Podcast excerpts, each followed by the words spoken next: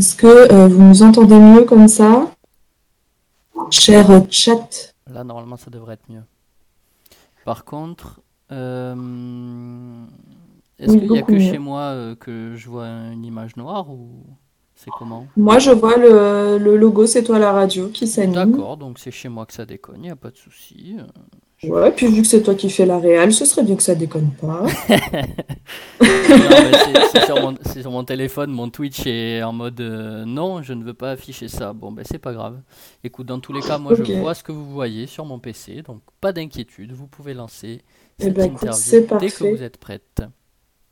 Eh ben écoute, c'est parfait, merci beaucoup. Bonjour à tous, du coup, euh, ceux que j'ai pas vus encore euh, dans le chat puisque je, suis partie un petit moment. Euh, merci d'être là pour cette, ce stream anniversaire qui va durer, j'allais dire all night long, mais, mais même plus que ça, puisque demain, on sera encore là demain soir. Installez-vous confortablement, puisque j'étais à la cuisine. Oui, j'étais à la cuisine, je me faisais un thé pour me préparer pour cette petite interview.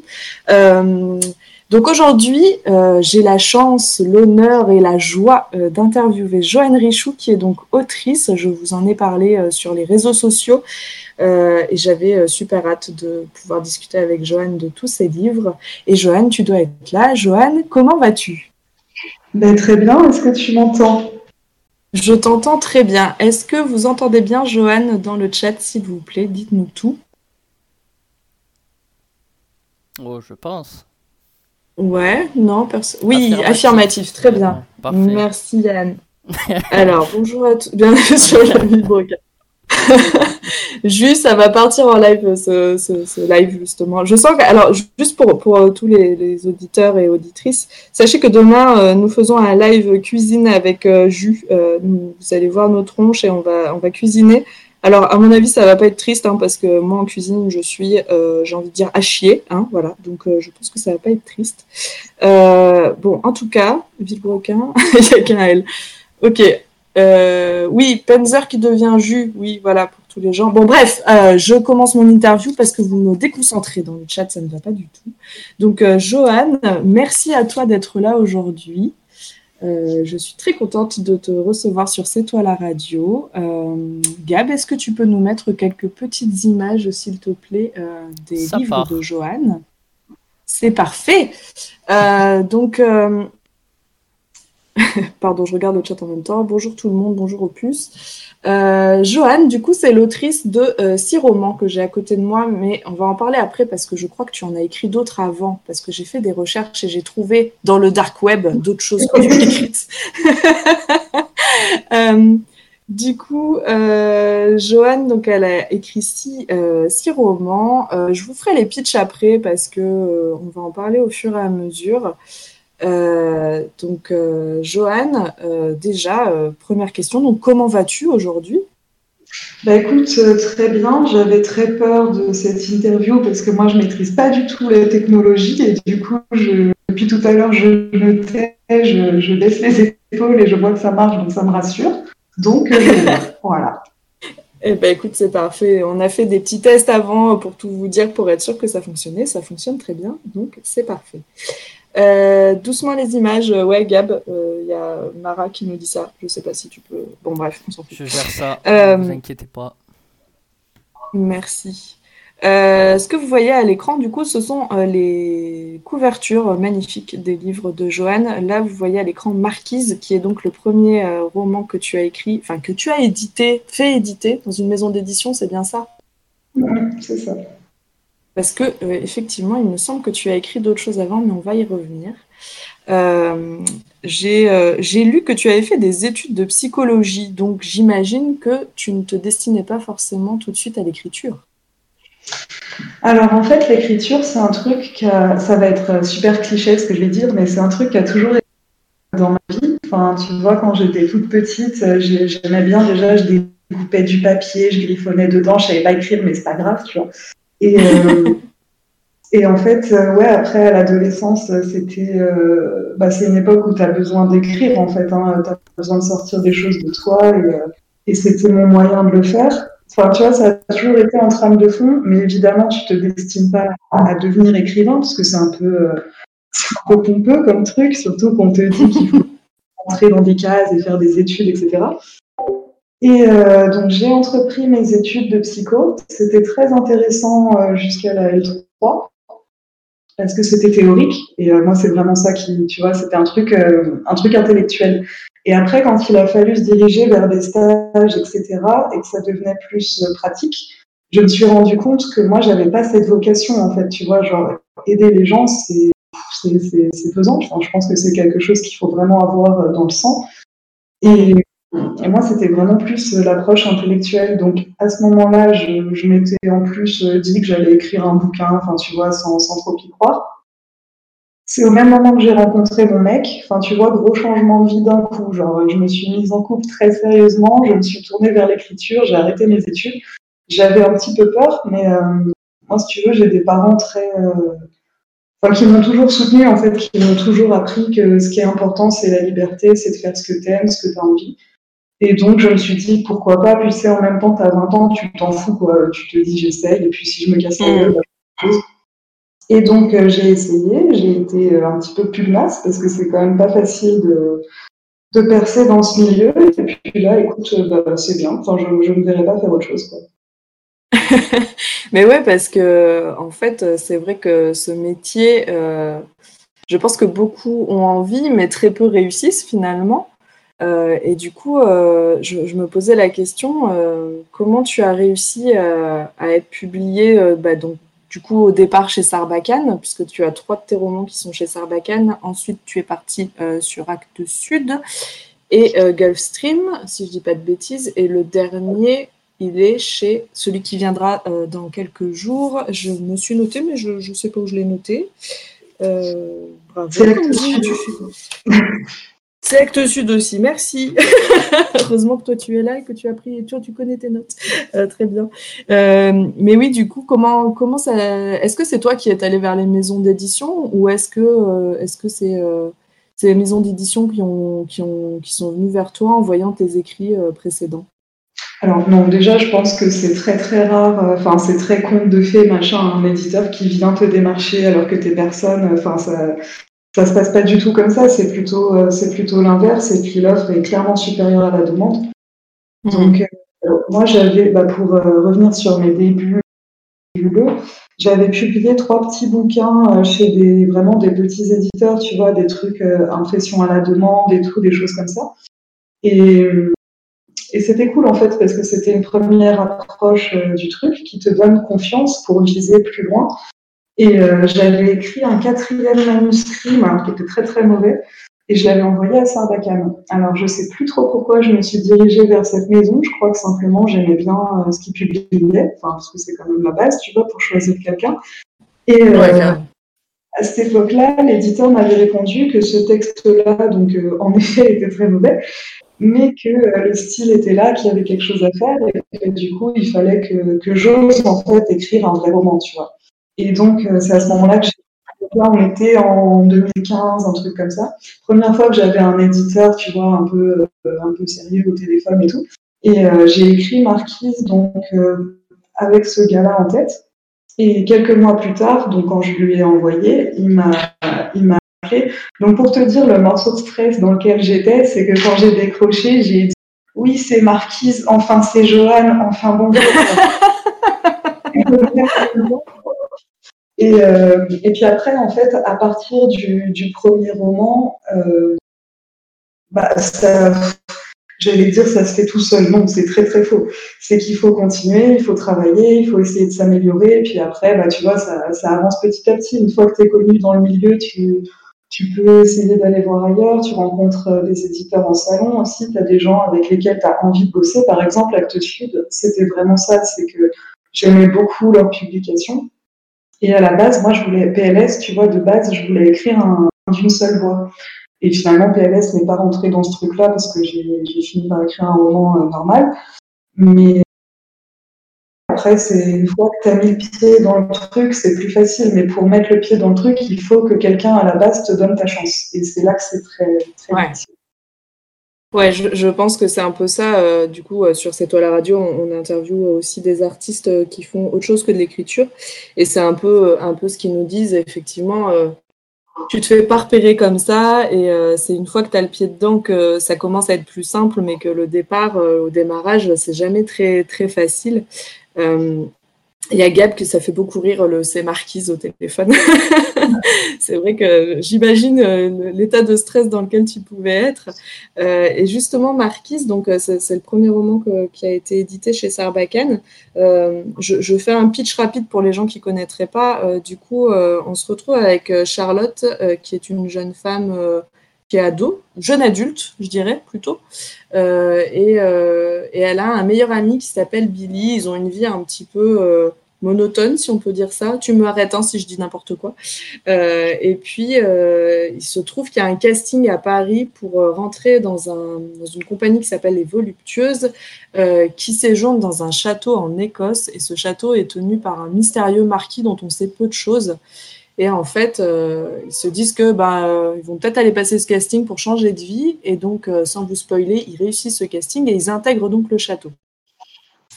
Et alors là, on se retrouve dans un espèce de conte punk à la Mozart Opéra Rock, un truc complètement fou. comment ça t'est venu cette idée de, de, de livre, ce pitch-là? Alors en fait, moi quand j'ai écrit Marquise, j'avais 25 ans et euh, du coup dans cette idée de oser écrire un vrai roman, tu vois, comme je disais tout à l'heure, je me suis dit il faut que je sélectionne des choses qui me passionnent en fait, vraiment des trucs qui me tiennent à cœur. Et du coup à 25 ans, euh, ma vie était très simple. Hein. Moi j'aimais le 18e siècle et le rock and roll. Donc je me suis dit j'ai essayé de ah, tu vois, t'es carré à. Euh, je vais essayer de créer un truc qui mélange les deux. Et puis j'avais envie de laisser vraiment euh, libre cours à mon imaginaire et surtout j'avais envie de m'amuser avec ce bouquin-là. Donc euh, le truc en filigrane, en fait, j'ai fait un, un bilan l'autre jour de mon œuvre. C'est quand même toujours euh, un garçon et une fille qui s'aiment et qui se cherchent et c'est un peu compliqué. Et il faut mettre ouais. un autour, tu vois. Donc là, c'était euh, c'était ce truc-là. Et puis j'avais envie de ouais d'arriver voilà, avec, euh, avec mes bottines euh, qui claquent, mon perfecto et tout, et de faire un truc et de montrer que j'aimais bien aussi euh, l'élégance 18e. Donc, donc voilà, c'était un peu un truc pour se présenter au monde, tu vois. Ouais, bah écoute, ça a très bien fonctionné parce que d'ailleurs, je crois que tu as eu des prix pour ce livre, si je dis pas de bêtises. Euh, non, Marquise, non, mais il y a eu des sélections et tout. Ça, ouais, tu as été sélectionné très impressionnant, ça, tu sais, quand t'arrives et tout, je me rappelle l'éditeur qui me dit, ah tiens, euh, première sélection, tu sais, en mode normal, tu vois, je crois qu'il m'avait envoyé la chanson euh, toute première, moi j'étais, mais ouais Et euh, ouais, c'était assez cool.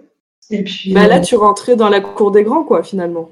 Ouais, c'est ça. Et puis je me souviens, un des premiers trucs qui a été très euh, fondateur, enfin, tu vois, quelque chose dont tu te rappelles de ta carrière, en moi, là où j'habitais à l'époque, à Grenoble, j'étais euh, dans ma rue, en fait, il y avait une librairie qui était euh, une assez grosse librairie indépendante de, de la ville, qui s'appelle Artaud. Et, euh, et, donc, j'y allais tout le temps, tu vois. Enfin, c'est là que j'achetais mes bouquins, etc. Et le jour de la sortie, je voulais aller voir si ma marquise était sur les rayonnages. Donc, euh, autant te dire que j'étais en mode, euh, j'avais un truc à capuche, la capuche dans la tête et tout, les lunettes de soleil, je rien, tu vois, j'avais très. Et quand j'y suis allée, non seulement il était sur les rayons, enfin, mais il était en avant, et il y avait un, une, chronique dessus, là, sur, un, sur le titre. Oui. J'étais tellement émue, et bien évidemment, j'ai été, euh, j'ai été beaucoup trop timide pour me présenter. Donc, j'ai pris le truc en photo, et après, je l'ai publié sur mon Facebook en taguant la, la librairie. Et du coup, la libraire m'a écrit, mais c'est con, faut venir nous voir, tu vois. Et après, c'est devenu, devenu vraiment des amis très, très, très, très chers. Et euh, ouais, c'était le, le, premier roman, en fait, c'est quand j'y repense, là, j'ai l'impression d'être vieille quand je dis ça, mais j'y repense avec tendresse, mais en fait, c'est effectivement toutes les premières fois. Et euh, ouais, c'est très, c'est très déstabilisant, c'est très, c'est très cool parce que c'est aussi euh, l'accomplissement d'un truc pour lequel tu as travaillé dur, quoi. Et puis, ouais, sur le premier roman, vu que tu sais pas où tu fous les pieds, t'as pas d'attente. Tu vois, après, plus tard dans ta carrière, tu as des attentes, tu as, as, des chiffres en tête, bah, les tiens, ne serait-ce que. Et euh, t'as, t'as pas tout ça sur le premier, t'as vraiment une fraîcheur qui fait que tout est, tout est bien. À part la première mauvaise chronique, ça évidemment c'est jamais bien, tu vois.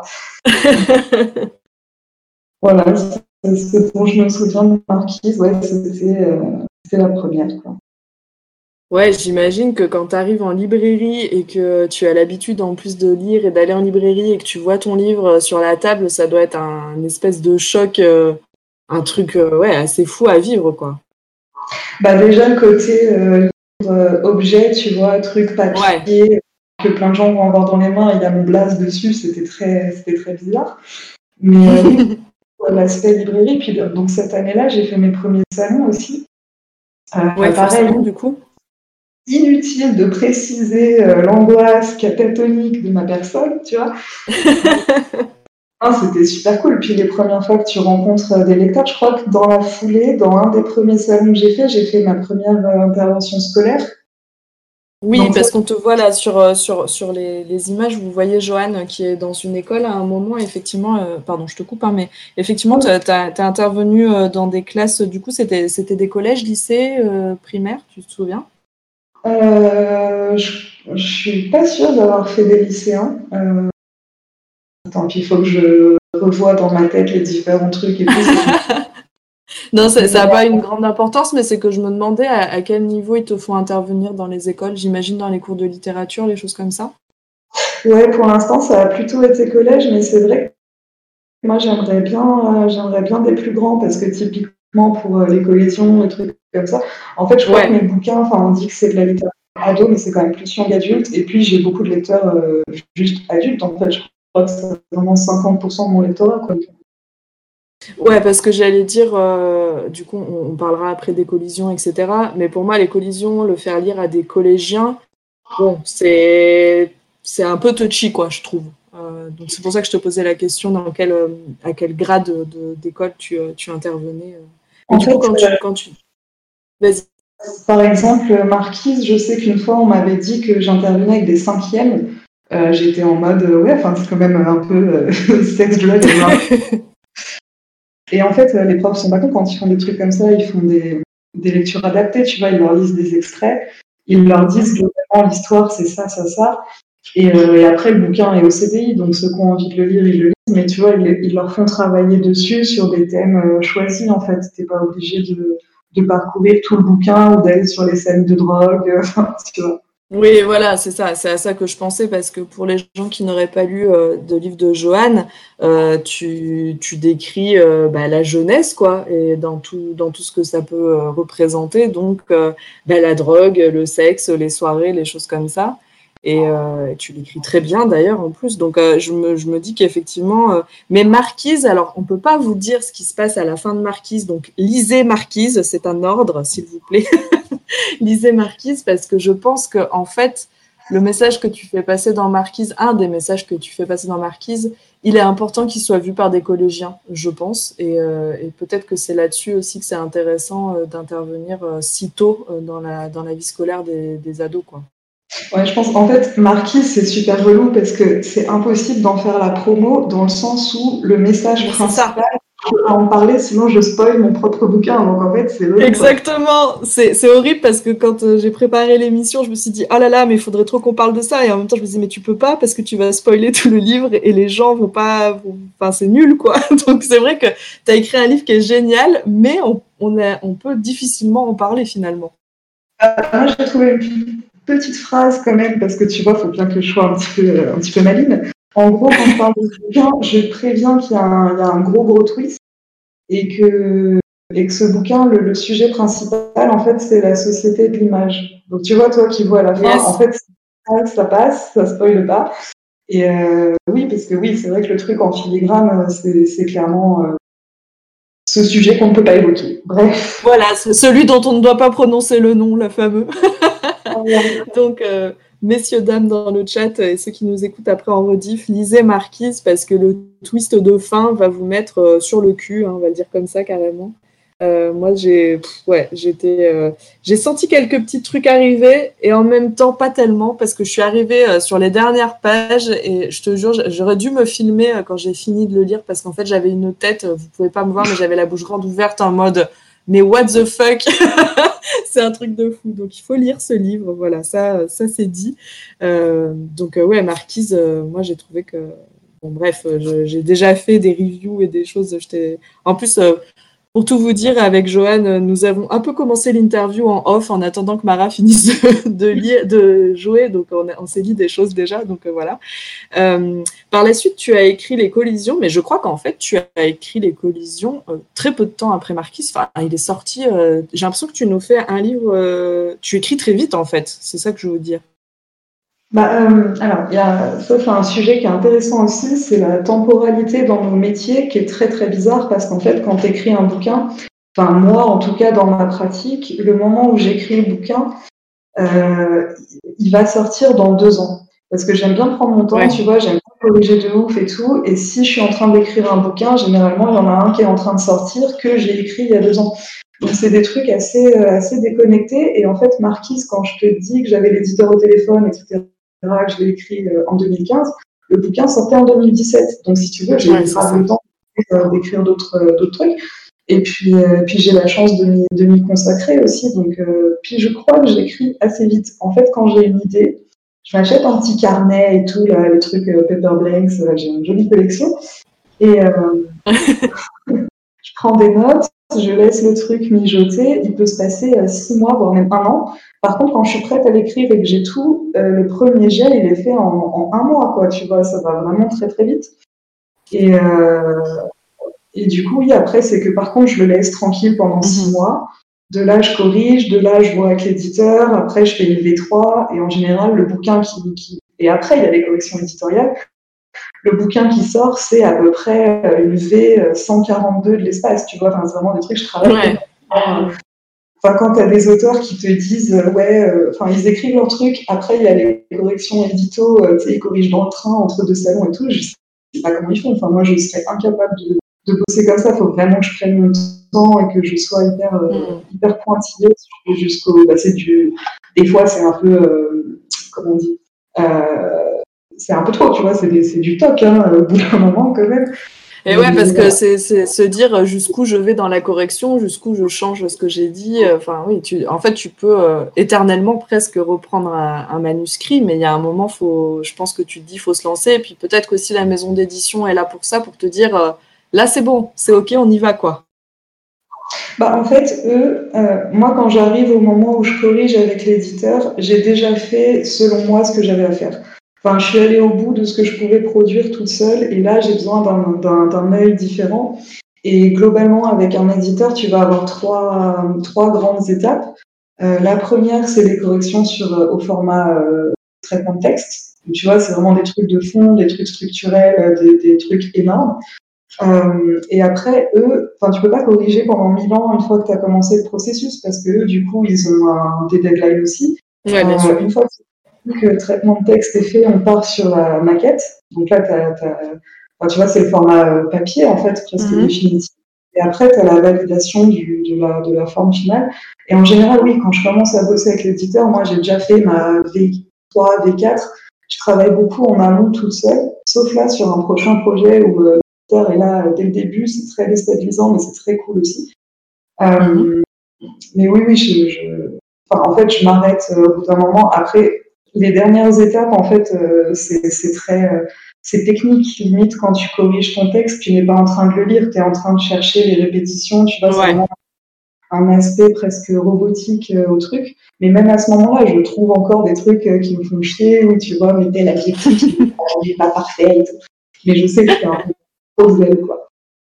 Bah, c'est faire du zèle et en même temps, bah, c'est ton travail et puis c'est ce que c'est ce que tes lecteurs et lectrices euh, vont lire. Donc forcément, j'imagine que bah, tu as envie du truc parfait et que forcément, bah, voilà, tu as, toujours envie d'améliorer voilà, ce que tu dis, euh, un adjectif que j'aurais peut-être pu changer, un truc comme ça. En fait, euh, il y a un moment où oui, il faut se dire, bah, mon texte, il est cool aussi et il faut y aller. quoi.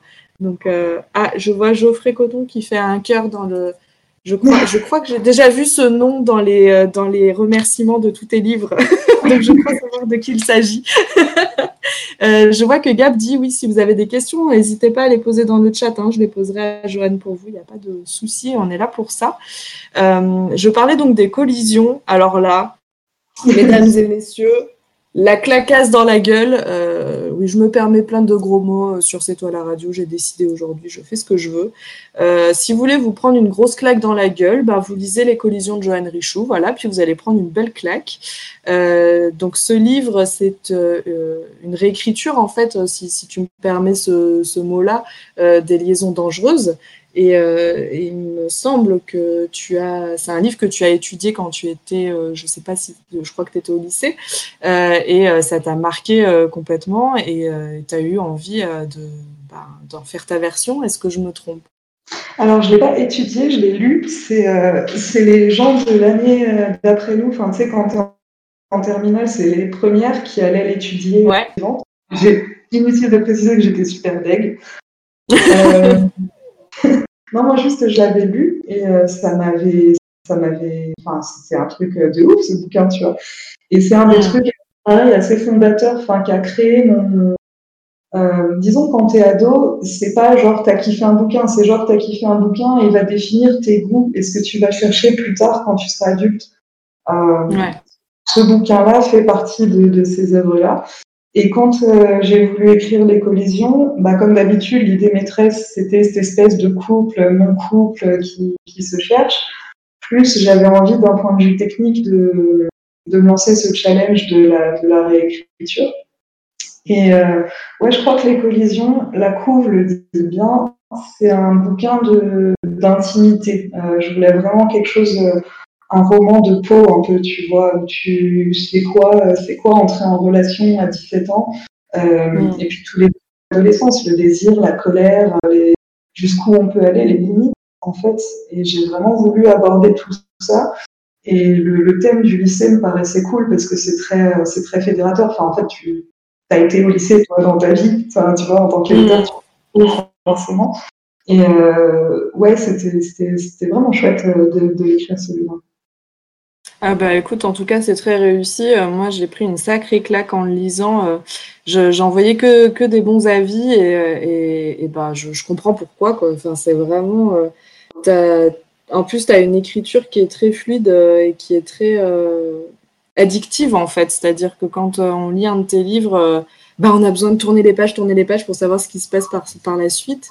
Euh, et, je pense qu'on y reviendra, mais tu as une manière de décrire les émotions qui est assez euh, incroyable, je trouve, et qui est très vraie. C'est-à-dire que au même titre, alors tu, tu, je sais pas si tu vas apprécier cette, euh, cette analogie, mais pour moi, genre Patrick Suskin qui sait écrire le, décrire le parfum, enfin dans le parfum les odeurs où tu ressens les odeurs, bah toi sur les émotions, c'est ouais, même si tu n'as jamais vécu cette émotion, je pense que tu la prends dans la gueule et que tu la vis, quoi. Donc, euh, je trouve que c'est ça dans ton écriture qui est euh, assez euh, incroyable et qu'on ne retrouve pas chez d'autres auteurs, je trouve, ou autrices. et donc, bah, les collisions, forcément, avec l'histoire des liaisons dangereuses. pour ceux qui, qui ne connaîtraient pas, je vous fais un pitch rapide des collisions, du coup.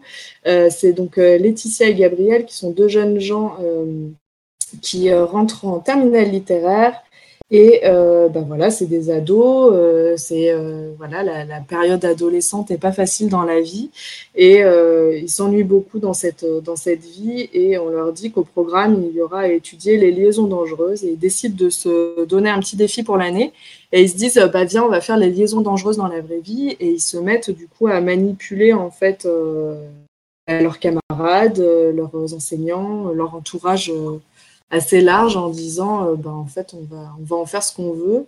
Et ils se retrouvent un petit peu pris au piège hein, finalement. Et euh, il va leur arriver des choses euh, voilà ils vont se poser des questions et je trouve que effectivement d'avoir mis ça enfin cette, cette intrigue au lycée bah, c'est exactement le moment où tu te poses toutes ces questions. C'est exactement le moment où tu as aussi affaire à des gens qui qui testent comme ça un peu la manipulation. Donc je trouve que tu as Bon, bref, je fais ma fangirl, mais voilà, j'ai adoré les collisions. Donc, euh, et c'est vrai que tu as raison, la, couverture, elle est vraiment. Euh, alors voilà, une question du coup sur les couvertures. Toi, j'imagine que tu as ton mot à dire sur les couvertures, mais celle des collisions, elle est vraiment, elle est vraiment très chouette. Euh, alors, j'ai mon mot, ça dépend. tu sens que tu es passif-agressif ou pas Alors, je, tu n'es pas obligé d'en parler si jamais c'est compliqué, mais, euh, mais si tu as envie d'en parler, nous pouvons en parler. C'est compliqué. Euh, en gros, bah, tu, oui, il y a une discussion en amont avec l'éditeur, genre, ah, moi je verrais bien ça, ce serait cool qu'on parte euh, sur ça et tout. Et, euh, et après, tu as des propositions. Donc, pareil, tu donnes ton avis, etc. Et on, finit par se mettre d'accord sur, sur un truc. Et là, ça s'est pas du tout passé comme ça. En fait, la graphiste, elle l'a lu et elle a tu sais, normalement, ils vont soit faire appel à un illustrateur, soit trouver une photo dans une banque d'images. Et mhm. là, cette euh, graphiste, elle dit, je veux, j'ai envie de faire un truc euh, avec mes mains, en fait. Et du coup, elle a pris une feuille A4 et elle a fait euh, tout, ce, tout, ce, tout ce dessin, en fait, avec des fils qu'elle a collé elle-même et tout. Enfin, c'est vraiment un truc manuel, quoi. Ok. Et qui a été ensuite photographié, numérisé, etc.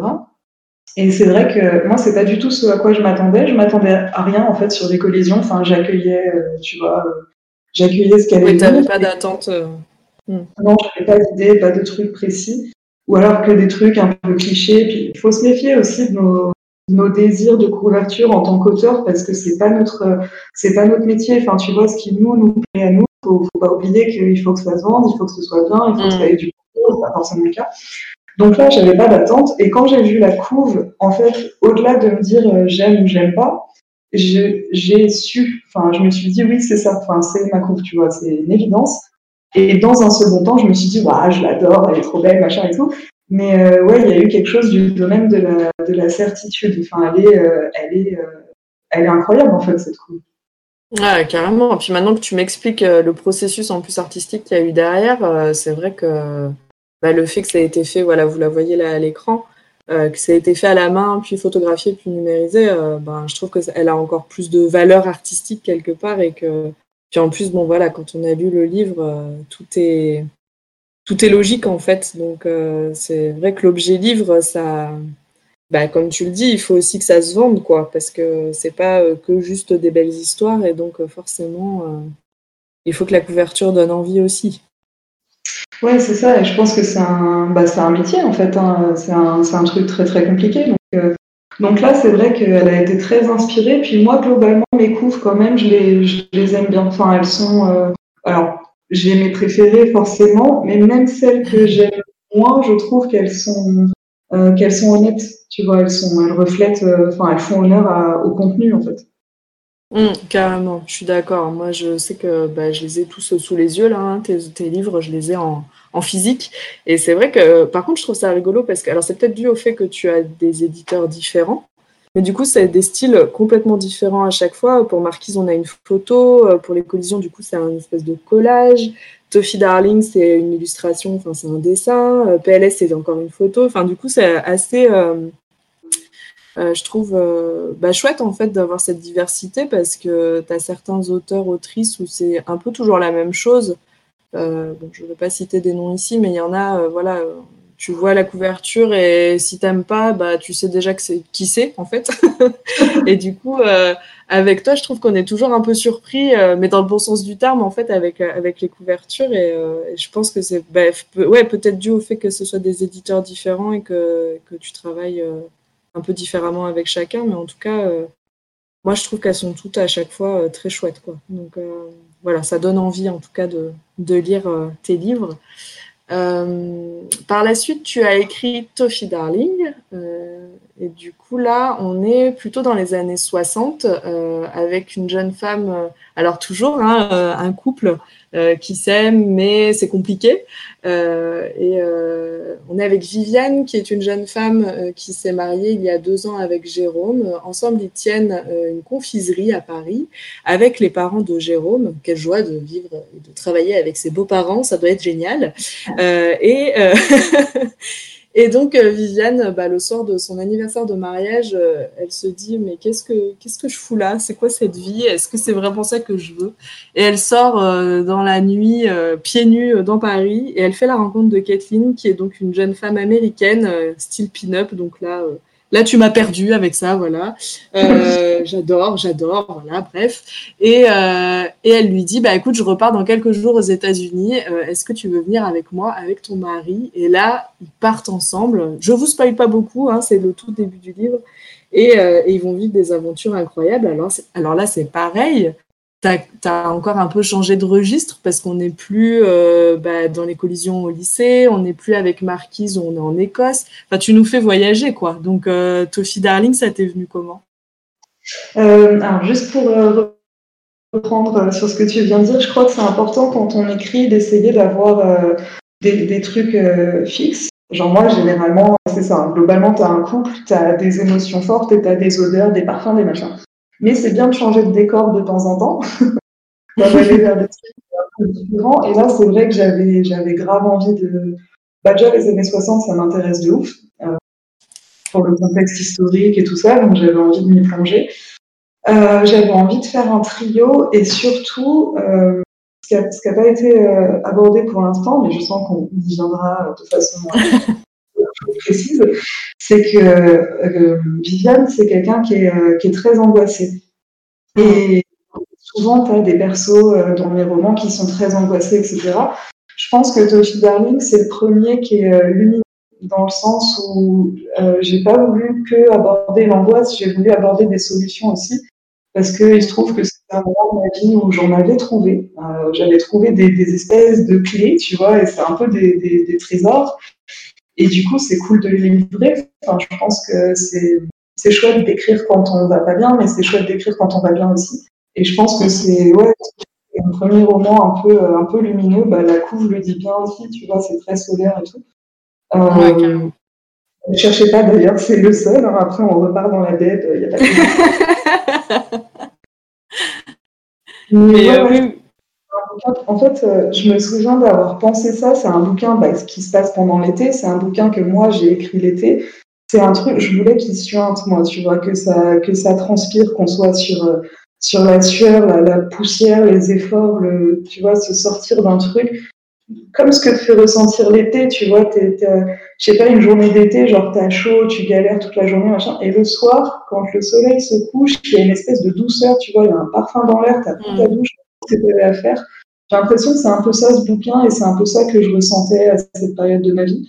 Et j'ai voulu aborder ce truc-là, cette espèce de, bulle d'un soir d'été, tu vois, en mode ça va, j'ai le droit, j'ai le droit de me poser, j'ai le droit de déposer des armes, et j'ai le droit d'aller bien en fait. Ah bah, carrément, mais c'est vrai que euh, je voulais qu'on en parle et on va en parler maintenant du coup. Euh, tu abordes beaucoup en fait les questions de santé mentale dans tes, dans tes livres, euh, et notamment chez les ados, puisque c'est un peu un thème récurrent chez toi. Et, et bon, moi je te l'ai déjà dit, je trouve que c'est hyper chouette en fait d'aborder ces sujets-là, d'autant que bah voilà, tes, livres sont destinés euh, à des jeunes adultes euh, et donc euh, bah, c'est souvent à ce moment-là qu'on y est confronté et on ne sait pas toujours voilà, vers où se tourner. Et, et c'est vrai que oui, la santé mentale, c'est important et, et, je trouve que tu l'abordes très bien en plus de manière tout à fait, comment dire, c'est assez... Enfin, ça se fait assez facilement en fait. Tu, tu as t'en fais pas tout un cake, si tu me permets l'expression. Euh, c'est-à-dire que ça, ça, reste en filigrane, en fait, on le comprend, euh, mais euh, c'est pas le sujet principal de tes livres, mais, mais c'est en fond toujours présent et, je trouve que c'est bien amené.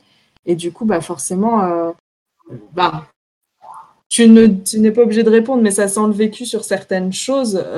et donc, je trouve que c'est hyper intéressant, surtout pour des, lecteurs qui sont un peu jeunes, euh, d'avoir ces sujets-là dans les livres qu'ils peuvent lire et, voilà, trouver un peu euh, du réconfort dans tes lectures. Euh, et, donc oui, on est d'accord que la santé mentale, ça fait partie de tes thèmes récurrents. bah, je me souviens une fois, il y avait une conférence à Artaud, justement, la librairie dont je parlais tout à l'heure. Ouais.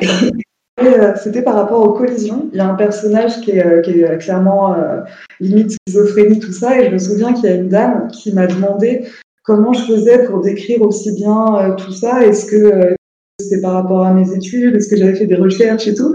Et là, en termes de gênance, quand seul truc tu as envie de répondre, c'est non, parce que je suis dégénérée moi-même, il n'y a pas de souci. non, c'est vrai que ça, c'est un truc qui me tient à cœur et j'aime bien comment tu as présenté le truc, que ce soit en filigrane et c'est pas l'objet. En fait, ça ressemble à euh, quand tu, quand tu souffres de trucs psy dans ta vie. Ça te définit pas en tant que c'est pas ton identité, mais c'est en filigrane tout le temps. Et c'est un truc dont tu, dont tu guéris pas, et c'est, enfin, pas forcément, et c'est pas grave, tu vois, c'est comme c'est au bout d'un moment, c'est des traits de caractère, c'est des choses comme ça, c'est des trucs. T'as des gens plus sensibles que d'autres, t'as des gens qui, qui sont plus anxieux que d'autres, t'as des gens plus tristes que d'autres. Et en fait, c'est absolument pas grave. Et euh, moi, j'aime bien essayer de dédramatiser ça dans mes bouquins, presque en l'abordant déjà. Et euh, euh, ouais, en, en, proposant des solutions quand j'en ai, et en écrivant PLS quand j'en ai pas. Euh, mais... Non, oui, puis un autre truc aussi, je sais plus ce que tu as dit exactement, mais ça m'a fait penser à ça. Moi, dans ma vie de lectrice, il y a des bouquins qui me font beaucoup de bien parce que justement, ça aborde des trucs comme ça où tu, en fait, ça met des mots sur des choses. Ce qu'on ressent, ça peut être très, très confusant, très dense, très bizarre. Et quand dans un bouquin, c'est résumé en un paragraphe, tu vois, genre c'est propre, c'est noir sur blanc, c'est exactement ça.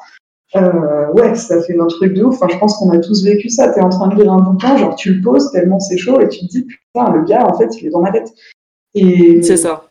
C'est ce que j'essaye de faire. Euh, enfin, alors, je suis dans la tête de personne, mais je me dis, quand on témoigne que c'est ce que ça a produit euh, en lisant, bah, je suis très fière parce que c'est le but. Enfin, c'est le truc de, de dire aux gens euh, qui se sentent concernés par l'anxiété, par les trucs comme ça, genre, vous n'êtes pas tout seul. Genre, déjà, moi, je suis là et puis on est nombreux, en fait, tu vois. Mmh, mmh, mmh. Ben, c'est ça qui est, tu vois, tu, tu ressoulignes ça, mais c'est vrai que c'est ce que ce que je pense, c'est que t'en fais pas justement euh, le, sujet principal, ce qui fait que ça dédramatise beaucoup en fait euh, ces, problématiques de santé mentale et que ben voilà ce qu'on disait, un tes lecteur peut être en train de lire et se dire mais en fait c'est ça que j'ai et c'est ok en fait parce que ben on en parle aussi dans les livres, il y a aussi des gens qui vivent ça et, c'est ok. Et je peux vivre comme ça et ça fait pas de moi, ça ne me définit pas en tant que personne. Ça fait partie de ma vie, mais ça me définit me définit pas, pardon. Et, euh, je trouve que c'est là où tu es, euh, arrives à très bien doser en fait ce truc-là euh, parce que bah, ça nourrit en fait ton histoire, mais euh, ça prend pas le dessus. Et donc euh, je trouve que c'est euh, c'est ce qui est hyper intéressant dans tes écrits. Donc les gens dans le chat, si, euh, si c'est des sujets qui vous intéressent, euh, bah justement, lisez les livres de Joanne parce que elle l'aborde très très bien. Et euh, justement, tu parlais de PLS, j'allais y venir. Effectivement, on est sur pas trop de solutions pour le coup dans PLS, parce qu'on suit un jeune homme qui s'appelle Sacha et qui fait, en fait, ce livre est, très court. il fait 93 pages et en fait, tu, décris une, une, soirée en fait dans la vie d'un ado. Et là, c'est la soirée d'Halloween qu'il organise chez ses parents. Et là, euh, en fait, on va se retrouver euh, bah, dans la vie d'un ado pour une soirée, d'un ado un peu tourmenté, d'un ado qui est amoureux mais qui sait pas trop comment le, dire, euh, d'un ado qui a vécu des choses traumatisantes, un ado qui est un peu paumé, qui veut un peu faire comme tout le monde et en même temps, bon voilà. Au milieu, alors là, trigger warning, drogue, tout ça, machin. Faut voilà faut être prêt à le lire. Mais, euh, mais là, je trouve que toute la force dans, PLS, c'est aussi le fait qu'il soit court. Et en fait, tu as réussi à en faire un truc euh, hyper fort, justement parce qu'il est court. Tes phrases sont courtes, c'est hyper percutant. Et, euh, ouais, welcome dans la vie d'un ado, quoi. C'est vraiment ça. Et, je te laisse parler parce qu'en fait, je fangirl tellement que je te laisse pas parler parce que j'ai parler à, tous les, à tout le monde de tes livres. Mais, mais PLS, du coup, ça t'est venu comment? Alors, PLS, il y a plusieurs trucs. Euh, déjà, donc on suit Sacha euh, et sa jumelle. Je sais pas pourquoi les jumeaux, c'est un truc qui. J'ai pas de jumeaux, hein, ou alors je suis pas au courant, mais c'est un truc qui me. Qui me J'avais grave envie de, de, de faire ça. Euh, en termes de. Alors, c'est avec des guillemets, mais en termes de contraintes techniques, donc l'idée c'était des jumeaux, c'était un huis clos. J'avais envie d'un truc super étouffant, tu vois, très ramassé dans, dans l'espace-temps. Donc les chapitres, par exemple, c'est euh, les heures. Enfin, tu, je crois que ça commence vers 21h. Oui. Et va finir à 3h du mat. Enfin, j'avais envie d'un truc vraiment euh, d'un souffle, quoi. Et, euh, et alors, un truc, ce qui m'a inspiré pour PLS, bon, déjà à ce moment-là, je me rappelle plus, mais ça devait pas spécialement aller, hein, vu la teneur du, du truc. J'avoue. Et euh, je m'étais, alors c'était grâce à mon pote euh, auteur Vincent Mondio, euh, je m'étais intéressée à la scène musicale du, du mumble rap, euh, tous les euh, Van, Lil enfin voilà. Et, euh, et, je trouvais ça très intéressant cette génération en fait. Donc c'est pas la mienne, c'est la génération d'après, la fameuse Gen Z, qui Parce que nous, les millennials, on est quand même, enfin, tu vois, quand on était petits, c'est, on regardait les dessins animés, c'était cool, on nous disait que le monde serait, enfin, les années 90, c'était bien, tu vois, le, le futur. Euh, le futur, ça devait être euh, bah, retour vers le futur, là, les overboards et tout, le plein emploi, c'est génial. Et on s'est un peu fait baiser la gueule quand même.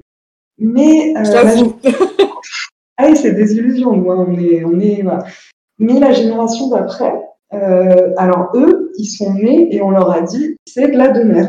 Genre, c'est vous êtes foutus, c'est nul, réchauffement climatique, vous n'aurez pas de, vous n'aurez pas d'argent, vous n'aurez pas d'emploi, c'est pourri. Et on part sur des ados qui, qui, qui, commencent à prendre du Xanax à 14 piges, enfin qui sont très. Puis les réseaux sociaux aussi, tu vois, nous c'était gentil, genre t'avais un Skyblog, tu sais, à 15 ans, bon, eux, ils naissent, ils sont nés avec Internet. Il n'y a pas eu de Minitel ou quoi, tu vois, ils étaient direct dans le truc. Et donc, cette génération-là, qui s'exprime à travers cette, musique-là, le mumble rap, ça, m'intéressait et je suis tombée sur donc euh, Lil Peep, qui est un, c'est un peu euh, le Kurt Cobain, euh, si tu veux, de cette génération-là et de cette scène musicale-là. Et donc, moi, j'écoute les trucs et tout, les textes me touchent, c'est cool. Et quand ça se passe comme ça, que je commence à accrocher sur le gars, bah, je cherche, je cherche qui c'est, tu vois. Et là, je vois quoi? Je vois qu'il est mort en 2017 à 21 ans. Euh, en mode euh, grosse overdose de Xanax et tout. Et ça m'a, j'ai ressenti une deuil, tu vois, de, de, ce gars que je connais en fait. Euh, enfin, ouais. Et ça m'a ça m'a vraiment bouleversée et je pense que bah, du coup de là je me suis vraiment enfermée dans sa musique pendant plusieurs semaines. Je te, je te laisse imaginer l'ambiance à la maison, tu vois. Ouais, j'imagine. C'était très sympathique. Euh, du coup, PLS est né, est né un peu comme ça. Je l'ai écrit très vite, je crois c'était vraiment plié en quelques jours. Euh, et je l'ai pas beaucoup retravaillé celui-là, tu vois, contrairement aux autres, bah, aussi parce qu'il est beaucoup plus court, mais euh, ouais, il a, il a vraiment euh, jailli. Et j'avais pas envie de derrière euh, le, policier ou quoi que ce soit. Il, il, y a eu très très peu de corrections, même de la part de l'éditeur, tu vois. Mmh. Et ouais, celui-là, c'est vraiment un, un, bah, un, truc un peu à part là. C'était, j'avais besoin de quelque chose de, de, de bref et de, de percutant, comme tu dis, parce qu'en fait, quand tu prends des sujets comme ça, une ambiance aussi étouffante et tout, tu vas pas faire 400 pages là-dessus, sinon les gens non, c'est clair. se suicident. Voilà. ouais, puis ça perd, ça perd de l'intérêt en fait, puisque ton là, pour le coup, tu voulais un huis clos euh, percutant, bah c'est enfin, le, le, le, fait que le livre soit court, bah ça sert ton propos en fait. Mmh. Ouais, carrément. Donc euh, ouais, celui-là, c'était ça. C'était vraiment euh, bah, cette génération-là que je connais pas, enfin que je fréquente du coup en, en scolaire, en salon, des trucs comme ça, et qui, pour qui j'ai beaucoup de, beaucoup de tendresse en fait, parce que c'est, c'est facile pour personne, mais je crois que eux, ils en chient vraiment particulièrement beaucoup. Ouais, c'est clair. Bah, D'ailleurs, tu, tu, le dis hein, au début de, de, de PLS, euh, lorsque Sacha dit euh, Ben ouais, euh, les parents, ils nous disent Mais qu'est-ce que tu fais de ta vie et tout, mais vous, vous êtes pas nés quand le réchauffement climatique, c'est la merde, quand il n'y a pas de boulot, quand on dit Bah de toute façon, tu vas faire 5 ans d'études, mais t'en feras rien quand euh, tout est compliqué en fait. Et, et c'est vrai que bah, ouais, cette génération-là, euh, c'est celle après nous. Et finalement, bah, je pense que ça a commencé avec nous, hein, parce que quand même, nous, on a senti le truc arriver. Mais eux, ils sont nés, euh, bah, désolé, mais les deux pieds dans la merde, quoi. Puis là, bon, on est en Covid, tout ça, enfin, donc l'histoire de bien les finir, tu vois. donc, donc euh, ouais, c'est tout à fait ça. Et PLS pour ça, il est, il est hyper, euh, hyper touchant aussi finalement parce que on se dit bah c'est toute une génération qui vit ça et euh, et tu vois ce livre, j'ai envie de dire, ce serait bien que des parents, je sais pas si, si tu as des retours toi sur, sur ce livre-là, mais que des parents d'ados d'aujourd'hui le lisent et puis qu'ils en discutent avec leur ado quoi. Alors moi c'est vrai que les parents, j'essaye de m'en soucier assez peu euh, parce que c'est pas mon, c'est pas à eux que je m'adresse. Il euh, y a des auteurs, tu vois, spécialement en ado, qui, qui pensent beaucoup aux parents parce que c'est à eux en fait qui vendent leurs écrits. Moi, pas du tout. Et, mais j'ai eu des retours comme ça, ouais, euh, plus pour les collisions aussi. Ou voir le truc qui arrive souvent, c'est que en salon, euh, des fois c'est compliqué d'amener un ado euh, dans un salon du livre, genre l'ado s'en bat les couilles, en fait, il n'a pas du tout envie ouais. d'aller dans un salon du livre, tu vois. Et par contre, tu as le parent qui vient te voir et tout, et souvent j'ai des mamans, tu vois, qui sont amies, ma fille, etc. Donc moi, je présente un peu mes, mes trucs et en fait, elle l'achète pour elle. les collisions, beaucoup, c'est beaucoup ça. Et c'est pour ça que je te disais tout à l'heure, enfin la moitié de mon lectorat, c'est quand même, c'est quand même des adultes. Donc c'est très bizarre ça, ce sujet. Puis alors, moi, c'est un sujet qui me fait un peu chier parce que j'ai nombreux à en parler, puis en fait, personne n'a la réponse. Euh, qui lit les bouquins, quel âge il faut avoir pour lire un truc sur les ados, ou tu vois, je sais pas, moi, l'exemple que j'ai en tête, c'est Marcel Pagnol, là, tous les trucs, euh, tous ces souvenirs d'enfance, là. J'ai pas 8 ans, est-ce que je peux le lire quand même? Ou j'ai 8 ans, mais vu que c'est de la littérature blanche, est-ce que je vais comprendre? Enfin, en fait, on s'en fout. Moi, j'écris pas pour, euh, pour un lectorat cible, j'écris pour qui va me lire toute la question de l'âge, du style, du mi, les parents, pas les parents c'est des problématiques d'éditeurs. Et moi, j'en ai vraiment pas grand-chose à foutre. Tu. Ouais, toi, tu écris ce que tu as envie d'écrire et peu importe euh, par qui c'est lu finalement, euh, du moment que le message passe. Quoi.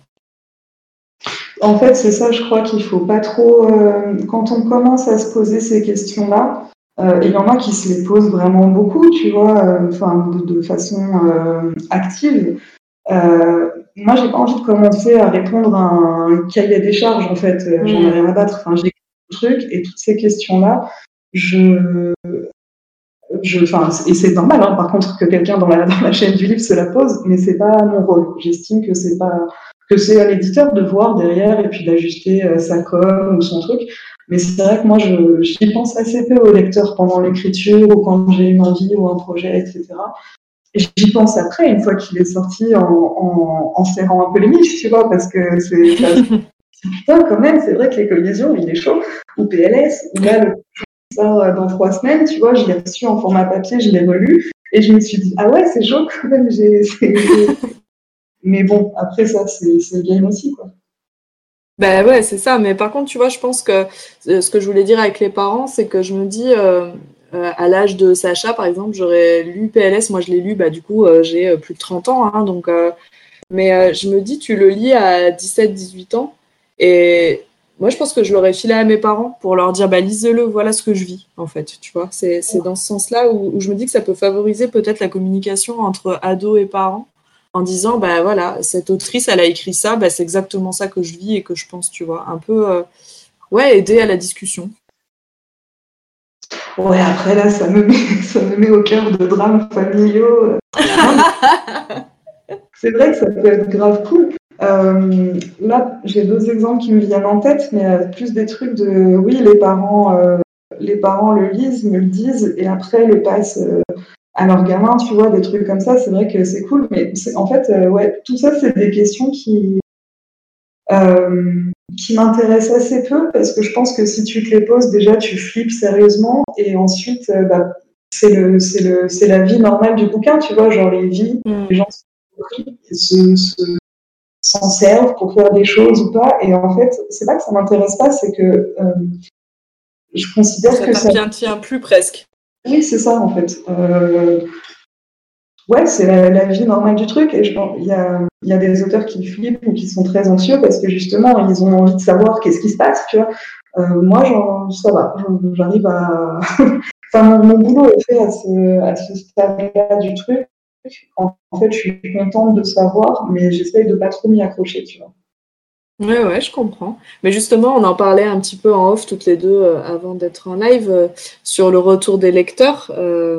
Et on disait qu'effectivement, bah, les réseaux sociaux, euh, ça a favorisé quand même un petit peu euh, cette communication entre tes lecteurs et, toi.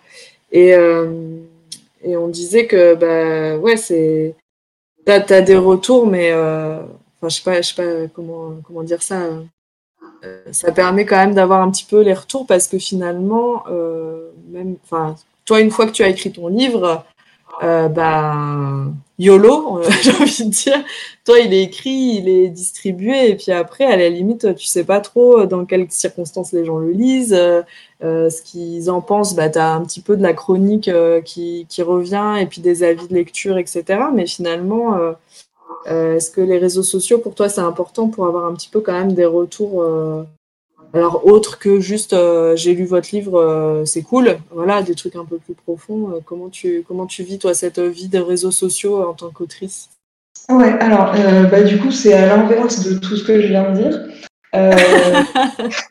la vie du bouquin, tu vois, qu'est-ce qui se passe, quel est son rôle au sein d'une famille, machin, c'est des questions dont je me fous. Par contre, un truc qui m'est très très précieux et, et auquel je tiens, bah, qui m'est précieux, du coup, c'est pareil. Donc voilà, super autrice de l'année, quoi.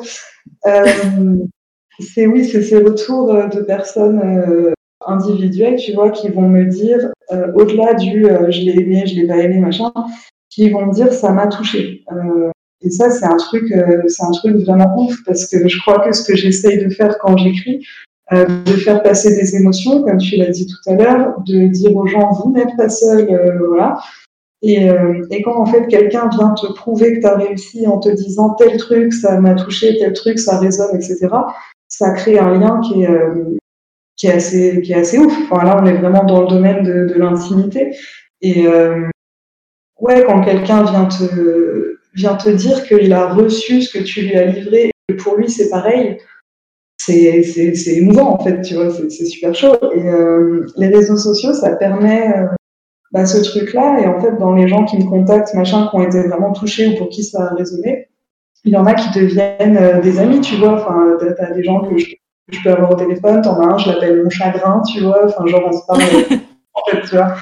Et j'ai besoin d'avoir ce lien. Je pense que dans mes bouquins, alors ça va faire vieille meuf là ce que je dis, mais je donne beaucoup, beaucoup, beaucoup de ma personne et euh, et parce que parce que j'ai envie. Enfin, c'est ouais, bah, tu m'en parlais là en off. Euh, mes bouquins, je considère que c'est des orcrux. C'est une part de moi en fait pense que si tu m'as lu, c'est à peu près aussi grave que si tu m'as vu toute nue, tu sais, en termes d'intimité et tout.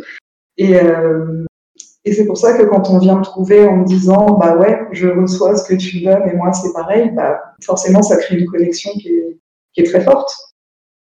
Ben c'est ça, parce que c'est voilà, c'est ce qu'on se disait en off. Euh, tu appelles tes livres euh, tes crux et c'est quand on te lit, c'est clairement ça. C'est-à-dire que tu poses ça là et tu as donné un bout de tes émotions et de tout. Dacroc dans le chat qui dit la ref Harry Potter 100% validée, carrément. Euh, Joanne, euh, quand elle parle de ses livres, elle parle des Horcruxes et c'est vraiment ça. En fait, euh, tu as, en plus une manière d'écrire les émotions, les sentiments et tout qui sent. Enfin voilà, on sent que tu t'as donné de ce que, toi t'as ressenti.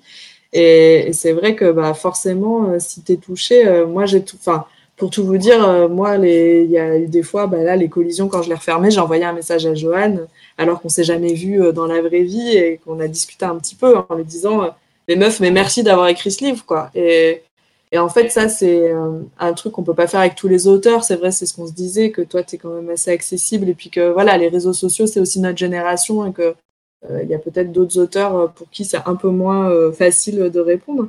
Mais mais c'est trop bien en fait pour euh, moi du point de vue de lecteur aussi tu vois de lectrice c'est trop chouette de pouvoir dire à un auteur euh, je viens de lire ton livre et, et tu m'as mis une claque dans la gueule et merci quoi donc euh, c'est vrai que pour ça les réseaux sociaux c'est pas toujours bien mais ça fait aussi des chouettes rencontres comme ça entre auteurs et lecteurs parce que finalement pardon vas-y à un moment, je vais pareil, hein, je vais dire des onomatopées jusqu'à trouver ma formulation, mais euh, ouais, il y a quelque chose du domaine de. Attends, faut que je prenne plus haut dans ce que je veux dire.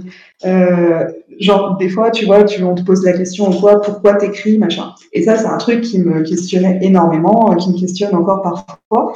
Et une fois, j'étais en train de mater une interview de Xavier Dolan, et on lui disait pourquoi vous faites des films, machin. Le mec, zéro stress, il répond bah pour être aimé. Et genre, en fait, c'est.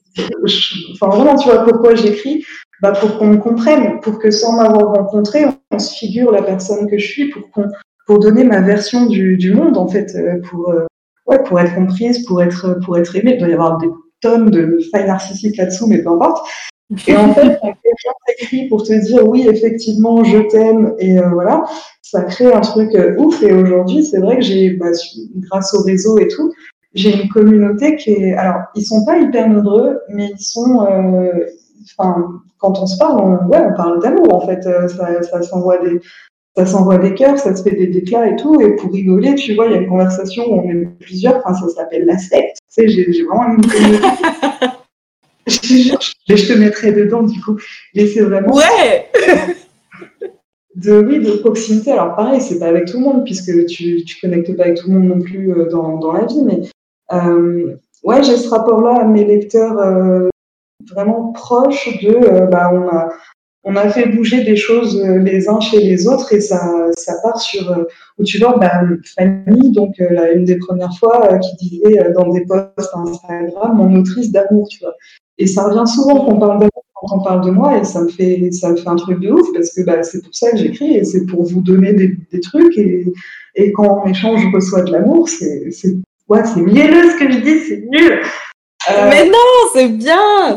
Non, mais c'est bien parce que ce, ce, ce métier d'auteur et d'autrice, en fait, il est un peu solitaire. Euh, à part ta maison d'édition, quelques relecteurs et tout, bah en fait, tu, enfin, je, je, dis ça, mais je, n'écris pas de livre. Tu vas me dire si je dis de la merde, mais t'écris ton livre et puis finalement, après, bah, ça t'appartient plus et et je pense que c'est plaisant quand même d'avoir euh, des discussions avec les gens qui l'ont lu et qui l'ont, bah, notamment ceux qui l'ont apprécié. Après, je pense que pour moi, les critiques, ça peut être intéressant aussi de savoir pourquoi quelqu'un n'a pas aimé, mais, euh, mais du coup, c'est quand même un, un, métier un peu solitaire dans le sens où dans l'écriture, euh, même si tu peux être épaulé par des compagnons, par voilà tout ça, je pense que bah, ce côté réseaux sociaux et pouvoir échanger avec tes lecteurs, mine de rien, ou même en salon, euh, même si je pense qu'en salon c'est plus rapide, quoi. T'as pas trop le temps d'être euh, profond dans ce que tu dans ce que tu dis, mais bah c'est ouais, c'est, je trouve que c'est important et et voilà, je sais pas ce que tu en penses en tant qu'autrice, parce que moi je, dis ça, mais peut-être que toi tu le sens pas du tout comme un truc euh, où tu te sens un peu isolé dans ton écriture, quoi. Alors, je pense que oui, effectivement, c'est un truc solitaire. Bah, normal, tu vois, quand t'écris, t'es tout seul et tout. Euh, moi, ça me convient très bien. Enfin, je suis pas quelqu'un qui souffre de la, de la solitude. Moi, ma, propre compagnie m'a jamais effrayée. Enfin, tu vois, je suis enfant unique. Mm. J'ai même besoin. Enfin, moi, si j'ai pas 8 heures par jour euh, seul avec moi-même, je suis, suis pas bien. Hein. Et euh, peut-être que les salons soient très très durs. Enfin, c'est très épuisant en fait. Mais oui, après, c'est pas si solitaire que ça, dans le sens où, bon, à part depuis, euh, depuis un an, là, les salons, machin, tu vois tes potes d'auteur, t'as ci, t'as ça. Mais c'est pas pour. Euh, c'est pas tellement en rapport avec la solitude, le fait de, vouloir une communauté via les réseaux sociaux, c'est plus. Euh, en fait, dans la vie, tu peux avoir des collègues, tu peux avoir des compagnons, des compagnes, tu peux avoir des amis, etc. Avoir des lecteurs, c'est un truc euh, assez dingue, qui, est, très, très précis en fait. Enfin, je ne sais pas comment, euh, à quoi le comparer ou quoi. C'est pas vraiment des amis. Euh, c'est pas, je sais pas, je sais pas comment t'expliquer le truc, mais c'est une, manière d'entrer en, en, relation avec les gens qui est très très très forte et très étourdissante. Et c'est pour ça que moi, ça m'est aussi aussi cher de les avoir de les avoir près de moi, tu vois, de discuter, euh, d'échanger. Après, tu parlais des, euh, des retours négatifs. Ça, il y en a quand même pas tant. Enfin, c'est, faudrait vraiment être un dingo pour se permettre d'aller dire à la personne, d'aller la chercher sur Facebook. Et au fait, j'ai pas Il y en a, hein. franchement, il y en a. Mais ça reste, ça reste assez rare, tu vois. Les gens sont, sont pas si ouf que ça. Euh, mais il y en a sur les, les réseaux sociaux dédiés, tu vois, les, les Babelio, les vidéos comme ça. Euh, au début, je regardais beaucoup et ça me faisait, euh, ça me faisait grave chier. Et aujourd'hui, je regarde moins, mais ça me fait toujours autant chier. Et en fait, les critiques négatives, tu disais ça peut être intéressant et tout. En fait, pas du tout, parce que euh, il y a souvent des auteurs qui disent ah mais c'est cool, ça m'aide à améliorer machin. Non, la critique du bouquin, le bouquin en question, il est déjà sorti, il est déjà comme ça. Donc, de toute façon, tu vas pas le réécrire pour faire plaisir à Dudu du 42, tu vois. Et, euh, et ensuite, moi, je considère que l'écriture, alors, tu peux certes t'affiner d'un point de vue technique et tout, mais ça, c'est un truc à voir avec l'éditeur et avec toi-même au fil de tes lectures, etc. Euh, la vie d'un mec, euh, alors, quand c'est pas constructif, genre j'ai pas aimé, je te chie dessus, bon, ça, on s'en bat les couilles, mais même Ouais, non, mais ça, moi, je parlais même pas de ça, quoi, tu vois, oui, oui, cela. Oui, cela, on les bien Mais même quand c'est constructif, bah, en fait, ça me fait une belle jambe. Enfin, tu vois, déjà, est-ce que je suis d'accord avec toi, oui ou non? Et ensuite, euh, bah, même si, enfin, en fait, je peux pas être d'accord avec toi puisque moi, j'ai fait de mon mieux. Donc, je vois pas de truc amélioré. Et si toi, tu me dis, ouais, mais ce serait mieux si elle faisait comme ça l'autrice, bah non et puis je t'emmerde. Enfin, j'ai pas de, tu vois, j'ai pas, de compte à rendre aux gens. Après, faut juste euh, être. Donc, je pense que les critiques négatives sont pas utiles pour progresser ou je sais pas quoi. Ça, je crois que c'est un truc assez, euh, assez démago et poli à dire, mais c'est pas forcément vrai. Par contre, il faut, euh, il faut réussir à accepter l'idée que oui, c'est comme dans la vraie vie, tu plais pas à tout le monde et en fait, c'est pas grave. Les gens ont le droit, toi, tu la parole quand tu écris ton truc, les gens ont le droit derrière de prendre la parole pour dire c'est de la merde, tu vois, et c'est le jeu en fait, faut être, euh, faut être au clair avec ça. Bon, après, là, je dis que je dis ça, mais je le suis pas. Donc, du coup, quand il y a des trucs, ah, tu vois, j'ai envie de leur casser les cheveux, mais il faut pas le dire. Alors là, comme vous entendez Joanne parler, c'est tout à fait comme ça qu'elle écrit. Elle est très nature dans son écriture et c'est ça qui est hyper cool. Je me permets de faire cette remarque parce que dans ton écriture, je, enfin, je te connais pas personnellement, mais la manière dont tu me parles là, je te reconnais complètement dans tes écrits en fait. Ce, truc un peu euh, sans filtre entre guillemets, tu vois, où euh, ben, tu te poses pas la question et tu as envie de l'écrire comme ça et tu l'écris comme ça et, je trouve que c'est ce qui rend tes écrits hyper authentiques en fait. Euh, j'ai l'impression que tu te tu te donnes pas un genre et que tu es vraiment toi dans tes livres, en fait En fait, ça, c'est une question vraiment euh, du domaine de l'identité et que je me suis posée très tôt. De, je crois que je devais être, c'est très précis ce que je vais dire, je devais être en troisième, tu vois. Et euh, donc j'étais dans ma période euh, Nirvana, Kurt Cobain, machin, comme tous les tous les gonzes qui sont en troisième en fait. Et euh, il disait, je crois même que c'est dans sa lettre de suicide, enfin la phrase comme quoi, euh, euh, ah je sais plus.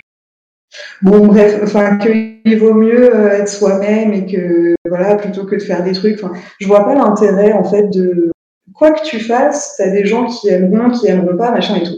Qu'est-ce que je vais en plus aller m'emmerder à me donner un genre? Enfin, tu vois, quitte à être détesté, à se dessus ou quoi, autant que ce soit pour, euh, pour, euh, pour le vrai bail, tu vois. Enfin, ça, Et il me semble que dans l'art, c'est quand même important de, d'être, de se sentir euh, libre ou de la prendre, cette liberté, même si on ne veut pas nous la donner, et d'être sincère. Moi, je sais que dans ma vie de consommatrice d'art, que ce soit des séries, des bouquins ou quoi, tu le sens assez vite, en fait, si la personne est là pour pour écrire une histoire, alors je dis n'importe quoi, mais pour écrire une histoire à destination des ados, genre Harry Potter qui se vendra bien au CDI et machin, un truc léché, alors très bien en termes de qualité, c'est pas un souci, mais il n'y a pas de, tu vois, enfin c'est voilà, c'est un technicien de l'écriture qui a écrit ça, ou un auteur qui te dit des trucs où c'est viscéral. Enfin, par exemple, moi les auteurs que j'adore, euh, euh, bon bah Axel Sand, euh, typiquement, tu vois, tu sentais qu'à chaque fois elle jouait sa vie la meuf, tu vois, et c'était c'est très fort ce truc-là.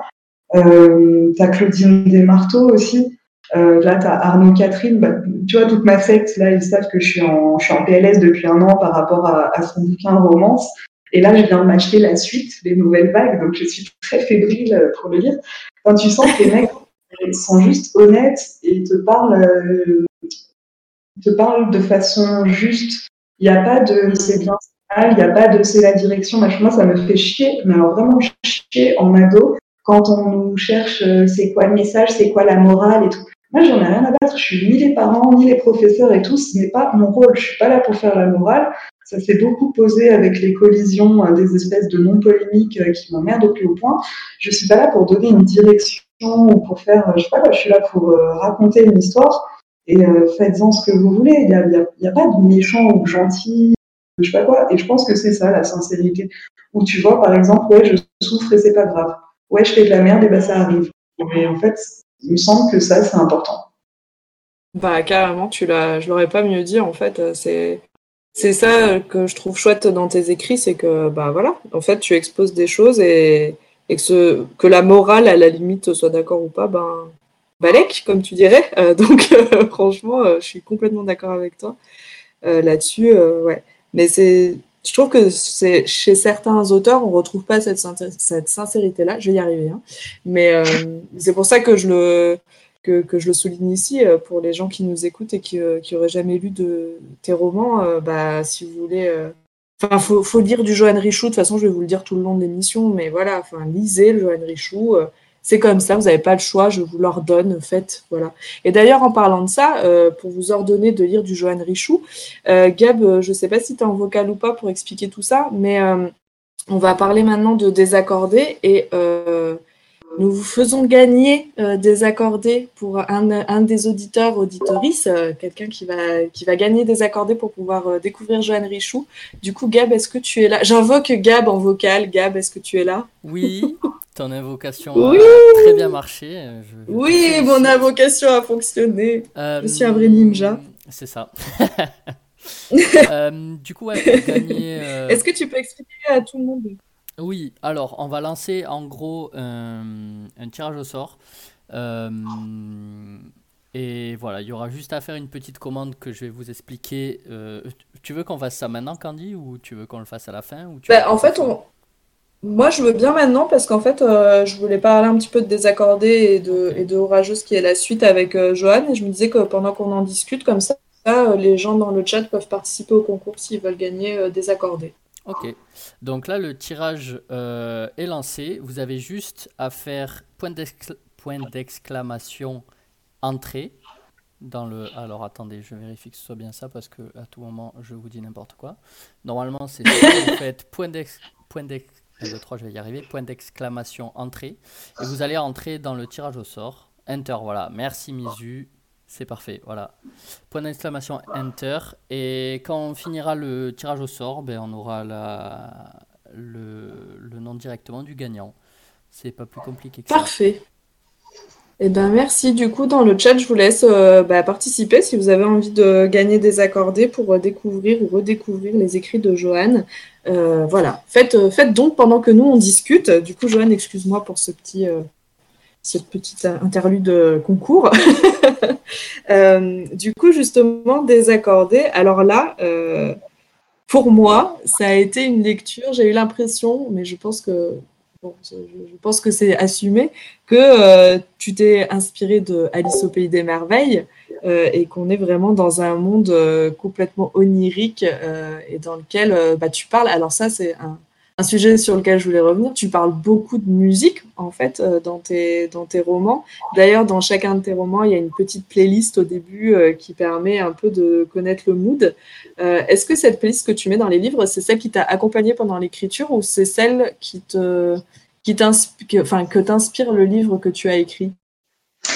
Alors, c'est euh, c'est plus flou que ça, la réponse. En gros, quand, euh, quand j'ai une idée de bouquin et que je vais me lancer dans le truc, je, je m'enrobe de tout un une espèce de cocon euh, qui va bien avec. Donc là, par exemple, pour Désaccorder, c'était beaucoup euh, Lana Del Rey, effectivement, Alice au Pays des Merveilles, c'était Harry Styles, sur qui j'avais un crush de l'enfer.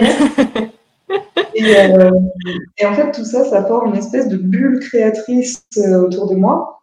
Et alors, je, je peux écouter aussi des musiques d'ambiance et tout, des trucs qui vont dans le même sens. Après, les musiques de la playlist précisément, euh, je les choisis en partie pour ça et en partie parce que telle chanson irait très bien à tel moment dans telle scène, tu vois. C'est un peu un mélange en fait de chansons choisies pour ce qu'elles évoquent, pour les paroles aussi, et euh, de chansons qui ont été euh, qui ont été très chères pendant l'écriture euh, que j'ai écoutées en boucle comme une ouf. Je crois que là sur Désaccordé, Blue Jean de Lana Del Rey, très clairement j'ai dû l'écouter euh, un milliard de fois, tu vois. Vraiment la musique, c'est vrai que c'est un truc. En fait, à la base, Marquise, j'avais mis une playlist dedans. Et, euh, et c'est après que j'ai vu que Sarbacane faisait tout le temps ça. Euh, T'as toujours une playlist. Du coup, euh, même quand je suis partie de Sarbacane chez d'autres éditeurs, j'ai exporté le truc. Et, euh, Mhm. et ça, ça m'est très important. Là, tu vois, je me, je m'étripe gentiment avec, euh, avec un éditeur euh, à venir. Parce que lui ne voit pas l'intérêt, euh, tu vois, de mettre de la musique dans les trucs. Ok, alors dis-moi, de- dis-lui, dis-lui de m'appeler. Je vais lui expliquer euh, s'il y a besoin. En fait, ce que je lui ai dit, c'est que déjà, ma communauté, euh, j'ai l'impression que c'est un truc qui est, qui, est, euh, qui est assez acté, en fait, que je mets de la musique. C'est comme le fait de parfumer les livres, où tu vois, dans chaque bouquin, tu as une odeur assez spécifique qui ressort. Et moi, en salon, j'ai toutes mes petites fioles, tu vois, il y a vraiment une odeur par bouquin et je parfume les trucs. Bon, bah voilà, ça fait partie de, mon- de ma façon de faire. C'est assez indissociable de, euh, de mes thèmes, par exemple, de mon style, ou machin, c'est vraiment mon truc. Et donc, euh, donc ça, c'est pour le côté euh, il faut, enfin, les gens aiment bien. Et après, pour les, les lecteurs qui ne voient pas d'intérêt à la musique dans le bouquin, en fait, c'est pas grave. Enfin, ça ne paralyse pas la lecture non plus, faut pas déconner. Tout à fait. ouais. Plus, c'est vraiment plus, plus, plus. Et du côté des éventuels moins, bah, on s'en fout. Enfin, moi, tu vois, des fois, tu as des notes en bas de page, des trucs et tout, des machins, j'ai pas envie. je passe. Enfin, c'est pas, pas, un souci. Mm, mm, donc, donc ouais, non, ça c'est un truc qui m'est qui m'est assez cher et du coup, alors attends, je vais faire une transition cosmique. D'autant plus dans des accordés, parce qu'en fait, on est dans le monde des muses. Là, je suis. Alors, j'ai mal vendu mon truc parce que juste avant, tu vois, ça partait dans les gros mots. Ouais, je m'en bats les couilles. et en fait, des accordés et orageuses, c'est vraiment une petite, euh, une petite bulle. Là, je suis partie dans. Je ne suis pas que cette personne énervée qui dit des gros mots. Des fois, j'ai aussi euh, tendresse et de, douceur. Et là, j'avais envie d'écrire un bouquin sur. Euh, vraiment, alors le, pitch, le truc global, c'est une jeune fille qui part, qui se retrouve dans le monde des muses, qui s'y retrouve grâce à une espèce de boîte à musique magique qui la plonge dans ce truc-là.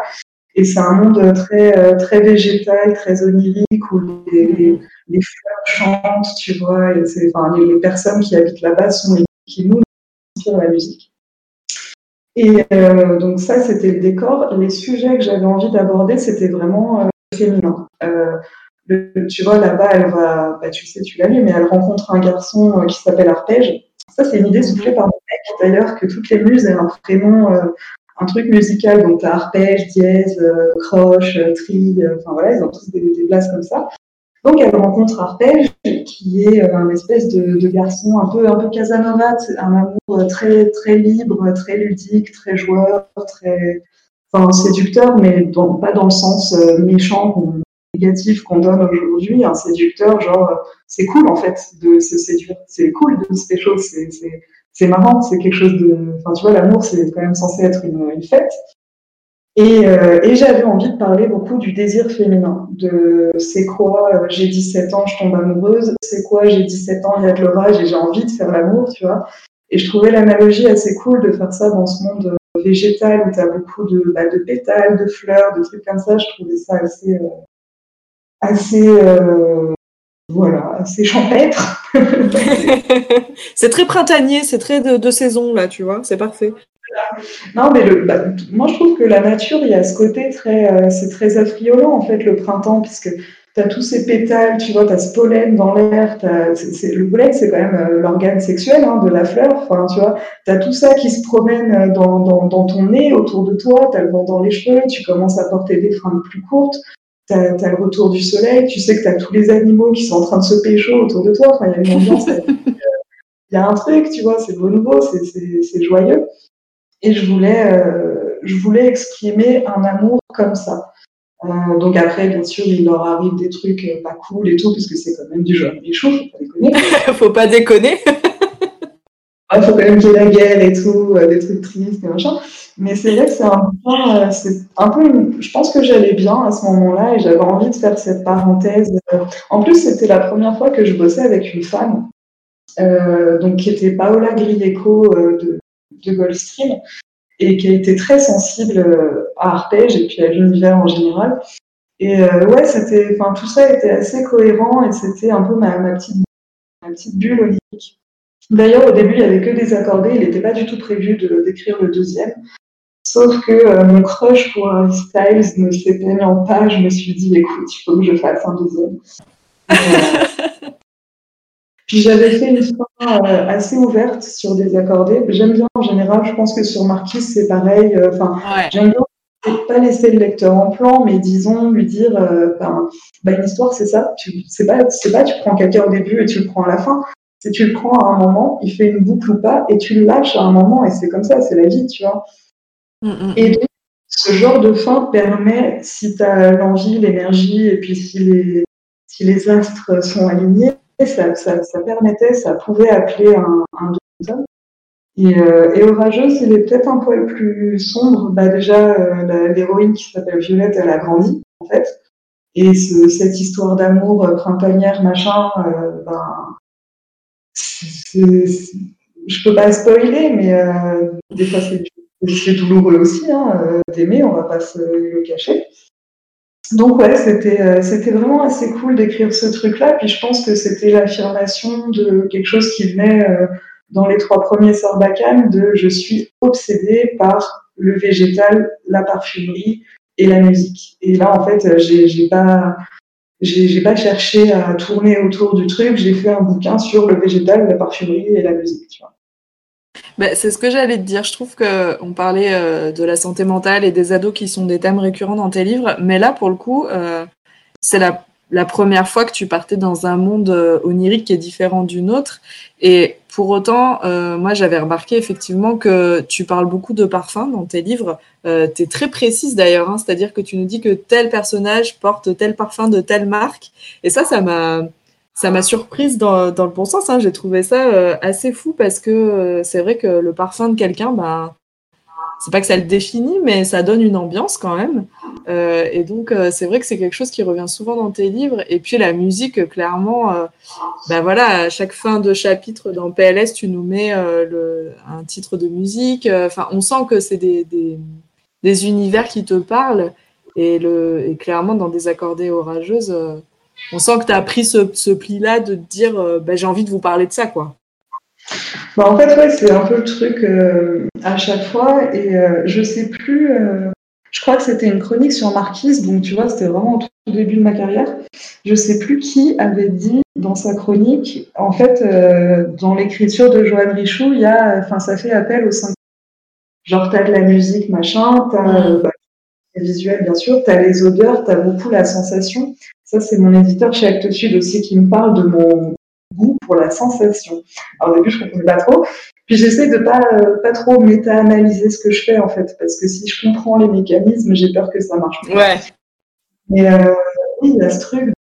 J'ai envie que la lecture soit une expérience euh, au-delà de juste lire le truc. Enfin, j'ai envie que tu sois, que quand tu me lis, j'ai envie que tu que aies accès à, à ce que j'écoutais à ce moment-là, au parfum que j'ai senti, au truc. Quand je te parle du printemps, j'ai pas envie de te dire euh, ah et puis euh, le personnage ouvre la porte, c'est le printemps. Non, j'ai envie que tu les sentes les trucs et que tu te le prennes le pollen dans la gueule et le vent et machin. Et quand je te dis euh, t'es amoureuse de ce gars, c'est le printemps, j'ai envie que tu te sens, enfin que tu tombes amoureuse du personnage dont je te parle, tu vois. C'est ouais, je pense que c'est encore un truc de pas de sincérité, mais là pour le coup de passion. En fait, j'ai pas envie de, de, laisser de marbre parce que moi quand j'écris, ça me laisse carrément pas de marbre. Même quand je vis, en fait, je suis quelqu'un de très passionné et j'ai envie de faire passer ça. Je veux pas, je veux pas qu'on, je veux pas qu'on se falsifie en fait quand on lit, tu vois. J'ai envie que ce soit une expérience euh, multisensorielle et qui te, qui te, qui te, qui te chamboule, qui te marque au moins. Bah, c'est vrai que, tu vois, maintenant que tu le dis, je l'avais pas euh, euh, verbalisé quelque part, mais effectivement, quand on lit tes livres, bah, on, est, euh, on est vraiment happé dans un, dans un univers, et pour le coup, c'est vrai que, bah, du coup, ça, c'est que tu le fais très subtilement, parce que effectivement, je m'en étais pas rendu compte, mais c'est vrai que bah, tous les sens sont représentés et tu peux ressentir tout l'univers. et ça, c'est assez, assez chouette dans, dans, ce que tu écris. Donc, Ouais, je, je, je, trouve que ce que tu as dit, ton éditeur, est, très vrai. Donc, euh, comme quoi, euh, ouais, ouais, c'est vrai. Maintenant que tu le dis, mais c'est vrai qu'on sent que, ben voilà, hein, le parfum, tu, tu, en parles beaucoup. La musique, clairement, je sais pas, je sais pas si, enfin, pour moi, c'est, je pense que c'est quelque chose qui, qui te, qui t'a marqué. Enfin, il y a des chansons qui ont dû te marquer dans ta vie. Est-ce que, je sais pas, est-ce que tu as un groupe préféré? Est-ce que tu as une chanson préférée dont tu voudrais nous faire part? Impossible de répondre à cette question. Ce que je peux te dire, c'est j'ai une chanson dans la tête euh, depuis plusieurs jours par rapport à toi, en fait. C'est euh, le groupe s'appelle le groupe s'appelle Marcy Playground et euh, le titre c'est Sex and Candy. Donc vu que toi tu t'appelles Candy, tu vois, j'ai tout le temps cette phrase, enfin une phrase de refrain dans la tête. Et oui, c'est une chanson que j'aime beaucoup. En fait, la musique, moi, c'est vraiment une, c'est ma porte d'entrée vers les émotions, tu vois. Genre, je me réveille le matin, je suis, neutre. Hein. Le matin, je suis pas passionnée toute la journée comme neuf non plus. Et euh, je donne même dans telle ou telle étape pour écrire tel chapitre donné, euh, je sais ce que je dois écouter pour, euh, pour avoir accès à ces émotions. Tu vois, quand tu écris une bête de scène d'amour ou une scène où la meuf se met à pleurer et tout, tu vois bien ce que ça provoque comme truc, mais ça veut pas dire que tu te sens dans cette étape et t'écoutes une musique, ça peut t'y plonger. Enfin, c'est les émotions par procuration, en fait. Euh, et c'est très, très mm. important. C'est un réel outil, je trouve. Et, euh, et, moi, donc, ça me sert dans mon, dans mon écriture. Si ça peut avoir la même utilité pour le lecteur, bah, c'est cool. Et puis, c'est, euh, c'est ce que, que j'ai évoqué déjà plusieurs fois avec plein de gens, mais la musique dans le cinéma, bah, ça marche très bien. Enfin, tu vois, je sais pas, le mec qui marche, il vient de des problématiques du ouf, derrière lui ça explose, machin. Bah voilà, tu mets un son euh, rock hyper badass. Ouais, euh, en fait, ça, la musique, c'est ça, et c'est tout le talent du truc. Hein. Moi, j'aimerais trop. Hein. Si je t'avais joué de la guitare ou chanté, t'inquiète que je serais pas autrice. Hein. Euh, j'aurais fait de la musique. Mais c'est ce que j'allais te demander si tu faisais partie d'un groupe ou si tu faisais de la musique ou si, euh, si tu ah. quelque chose dans ta vie. Je suis malheureusement une bille. J'ai essayé d'apprendre la guitare quand j'avais 20 ans, tu vois, et puis c'est voilà, c'est pas Il faut savoir reconnaître ses limites et euh, moi la musique, euh, malgré tout le tout le respect, c'est peut-être parce que je respecte beaucoup la musique que je n'y mets pas puisque je, je connais mes non aptitudes.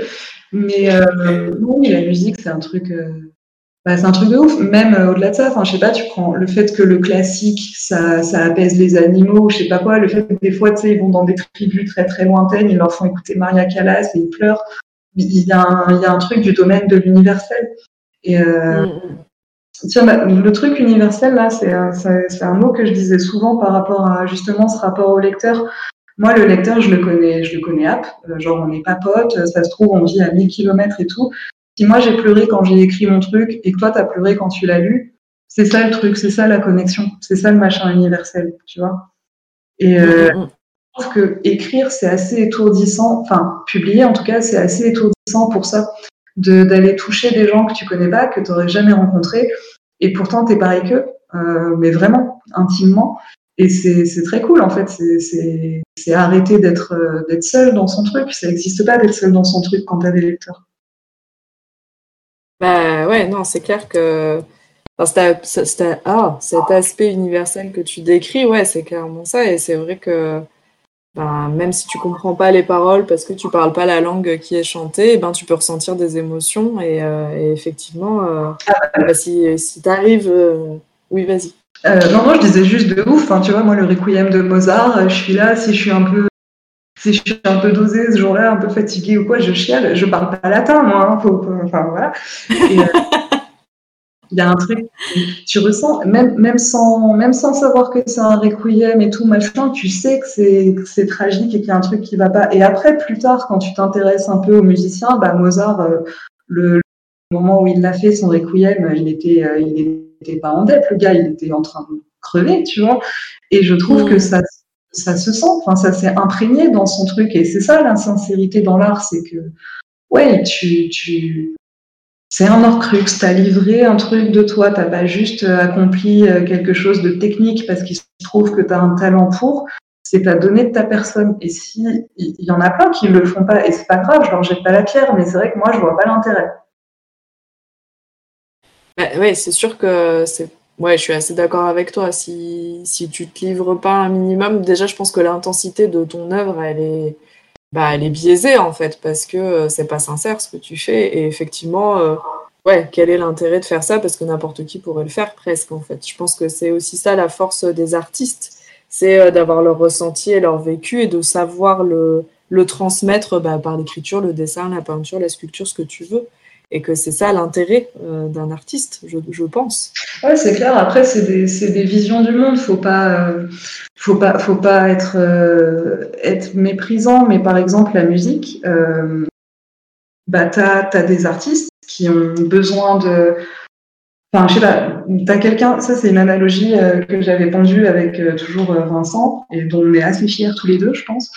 Euh, c'est toute la différence entre un musicien studio, enfin le guitariste de Johnny, quoi, et euh, le gars qui va vouloir fonder son groupe, écrire ses textes, chanter son truc, enfin, tu vois. Et en fait, faut pas jeter. C'est que, ouais, dans, dans tous les guitaristes du monde, tu as des techniciens et tu as des artistes. Et je pense que dans les écrivains, c'est pareil. Tu as les gens qui se trouvent qu'ils ont un talent pour l'écriture et du coup, ils mettent ça euh merde, j'ai plus l'expression. Ils mettent ça au service du fait de rédiger des histoires. Et t'as ceux qui écrivent parce que parce qu'ils ont des trucs à dire. Et en fait, euh, en fait, peu importe, tu vois, faut pas faut pas se dire il n'y en a pas qui sont mieux que d'autres ou je sais pas quoi. C'est juste quel est ton rapport toi à ton à ta pratique? Et puis en tant que lecteur, qu'est-ce que tu recherches aussi? Enfin, tu vois, je pense qu'il y a de la place pour tout le monde et c'est très bien comme ça. Oui, oui, oui, il n'y a pas de jugement de valeur, mais effectivement, je pense que ça dépend de comment toi tu appréhendes les choses et comment toi tu, retranscris ce que tu ressens. Et euh, du coup, on parlait de musique, je me posais la question de savoir si euh, est-ce que tu as est-ce que tu ritualises en fait euh, les moments où tu écris? Est-ce que est-ce que quand tu écris, il faut que tu sois dans une certaine dans un certain mood, il faut que tu aies de la musique dans les oreilles, il faut que tu sois à tel bureau, il faut que ce soit tel jour à telle heure. Est-ce que tu as, une ritualisation du moment où tu écris ou est-ce que ça peut te prendre comme ça sur un point de nappe, il faut que tu écrives un truc parce que ça te passe par la tête? Comment tu fonctionnes sur l'écriture? Alors les deux, euh, mais par contre tu vois, meuf tu me connais pas, moi je fais la meuf rock'n'roll et tout, mais en vrai quand tu dis le mot rituel, ma vie entière est un rituel. grand contraste de ma vie. Bah, comme les personnages, tu vois, ils sont tous super contrastés, euh, des, trucs très paradoxaux, paradoxaux, je sais pas, des paradoxes.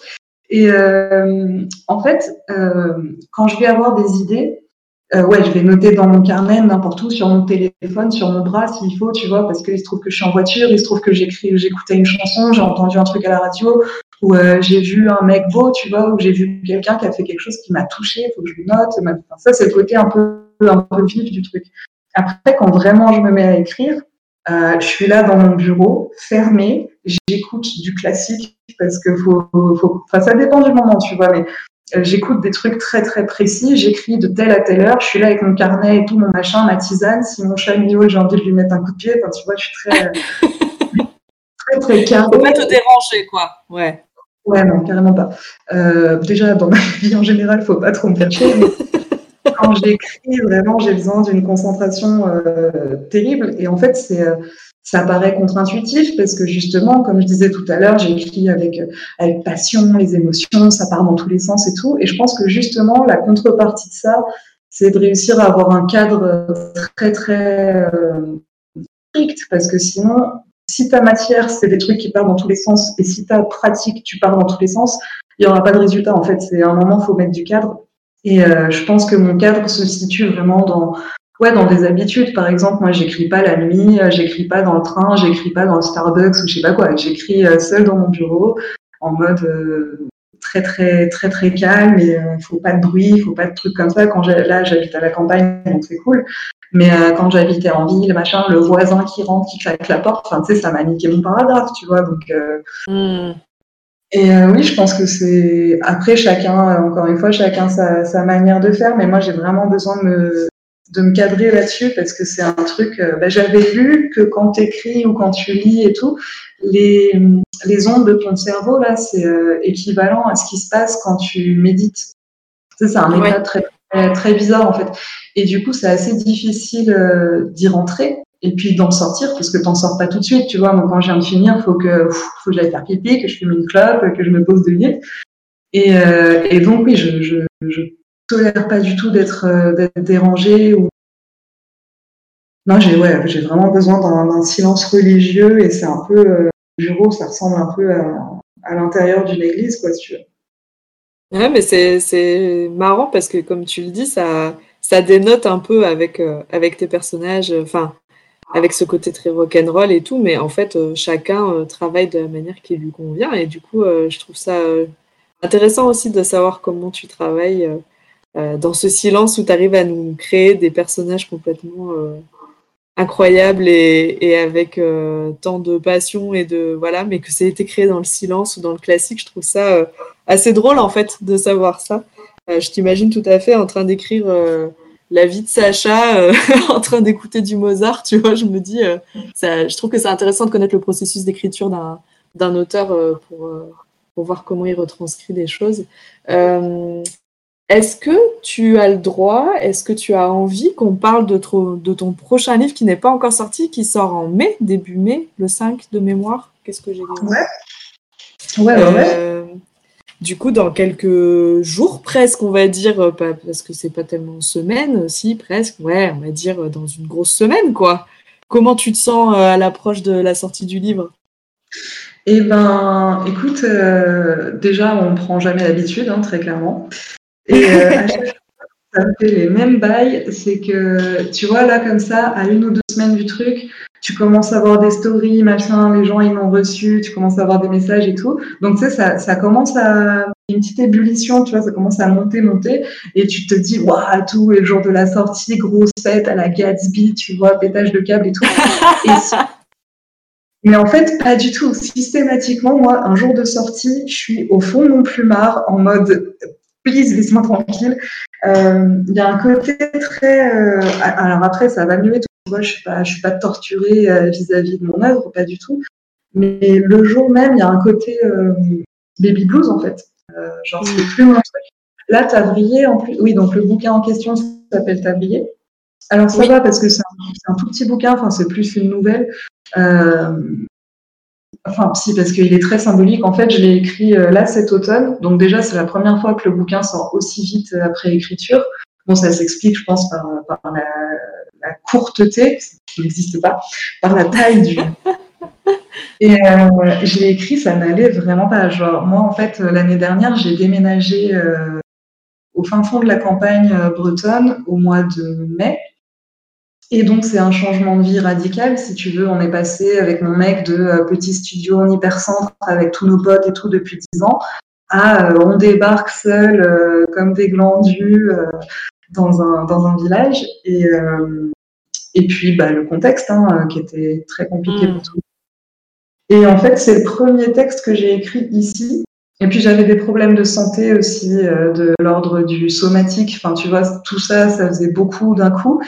Et en fait, euh, donc les trucs somatiques, c'est super parce qu'il n'y a pas de solution et en fait, tu te rends malade tout seul. Donc, euh, tu ne sais pas, tu sais pas tellement quoi oui, faire. Oui, tu t'auto-sabotes, quoi. Tu t'auto-sabotes de ouf et le fait de le savoir ne change rien à l'auto-sabotage en cours. Et il se trouve que écrire ce bouquin, j'ai eu l'idée, tu vois, en octobre, on était en train de se promener et tout, euh, le décor était archi glauque, enfin, la campagne en octobre avec la brume et tout, c'est très chelou. Et l'idée est venue, et en fait, j'ai marqué ça dans un coin et tout, j'y pensais plus. Je l'ai écrit assez rapidement après, et euh, le fait de l'écrire, j'ai guéri mes trucs somatiques, mais vraiment euh, du jour au lendemain, alors que ça faisait trois mois que ça m'emmerdait, tu vois. Et euh, voilà pour tout ce qui est pensée magique et storytelling. Mhm. Et en fait, donc lui, si tu veux, j'ai pas une intimité de ouf avec lui, parce que les, je l'ai pas travaillé pendant deux ans comme les autres et tout. Mais c'est vrai que symboliquement, il est assez, assez fort pour moi.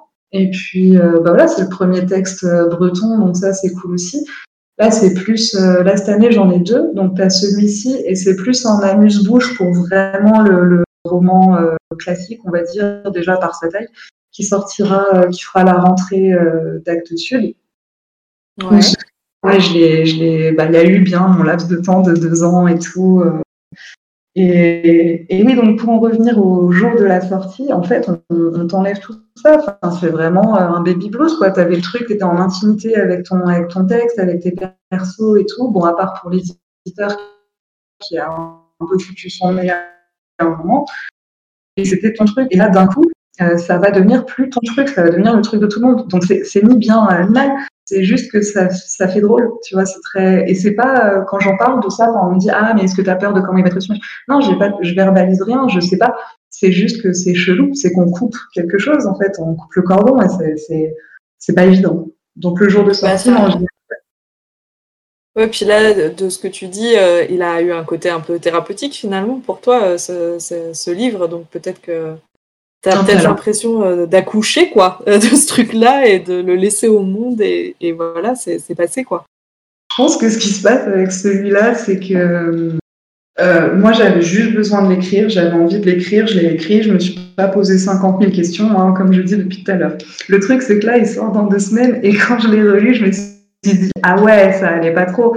Et je pense que vraiment, il est, il est horrible. Enfin, là, euh, tous les gens qui sont en mode euh, ouais, TW, machin, des sujets. Alors là, n'y allez pas. Enfin, genre vraiment, c'est pas pour faire de la psychologie inversée et tout, c'est n'y allez pas. Genre, il est, il est glauque, il est très malaisant, il n'y a aucune parce que parce que voilà parce que j'ai pas envie de je suis pas là pour faire la morale je suis pas là pour aller dans le droit chemin et tout des fois je suis là pour faire du sale là c'est ce qui s'est passé et en fait, euh, le personnage est.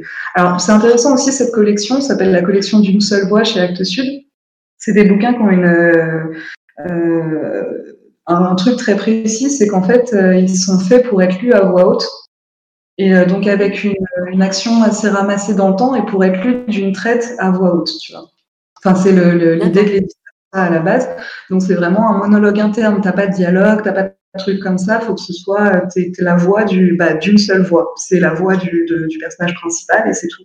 Et, euh, et donc ce gars-là, euh, c'est quelqu'un de très abîmé qui fait des trucs très discutables et euh, bah, comme je fais d'habitude, enfin, j'aime bien me mettre du, du, point de vue du entre guillemets du méchant parce que bah, des fois, on souffre et on a envie de faire souffrir les autres, et en fait, c'est comme ça. Ou des fois, on fait des conneries et ça arrive, et c'est tout. Et, euh... voilà.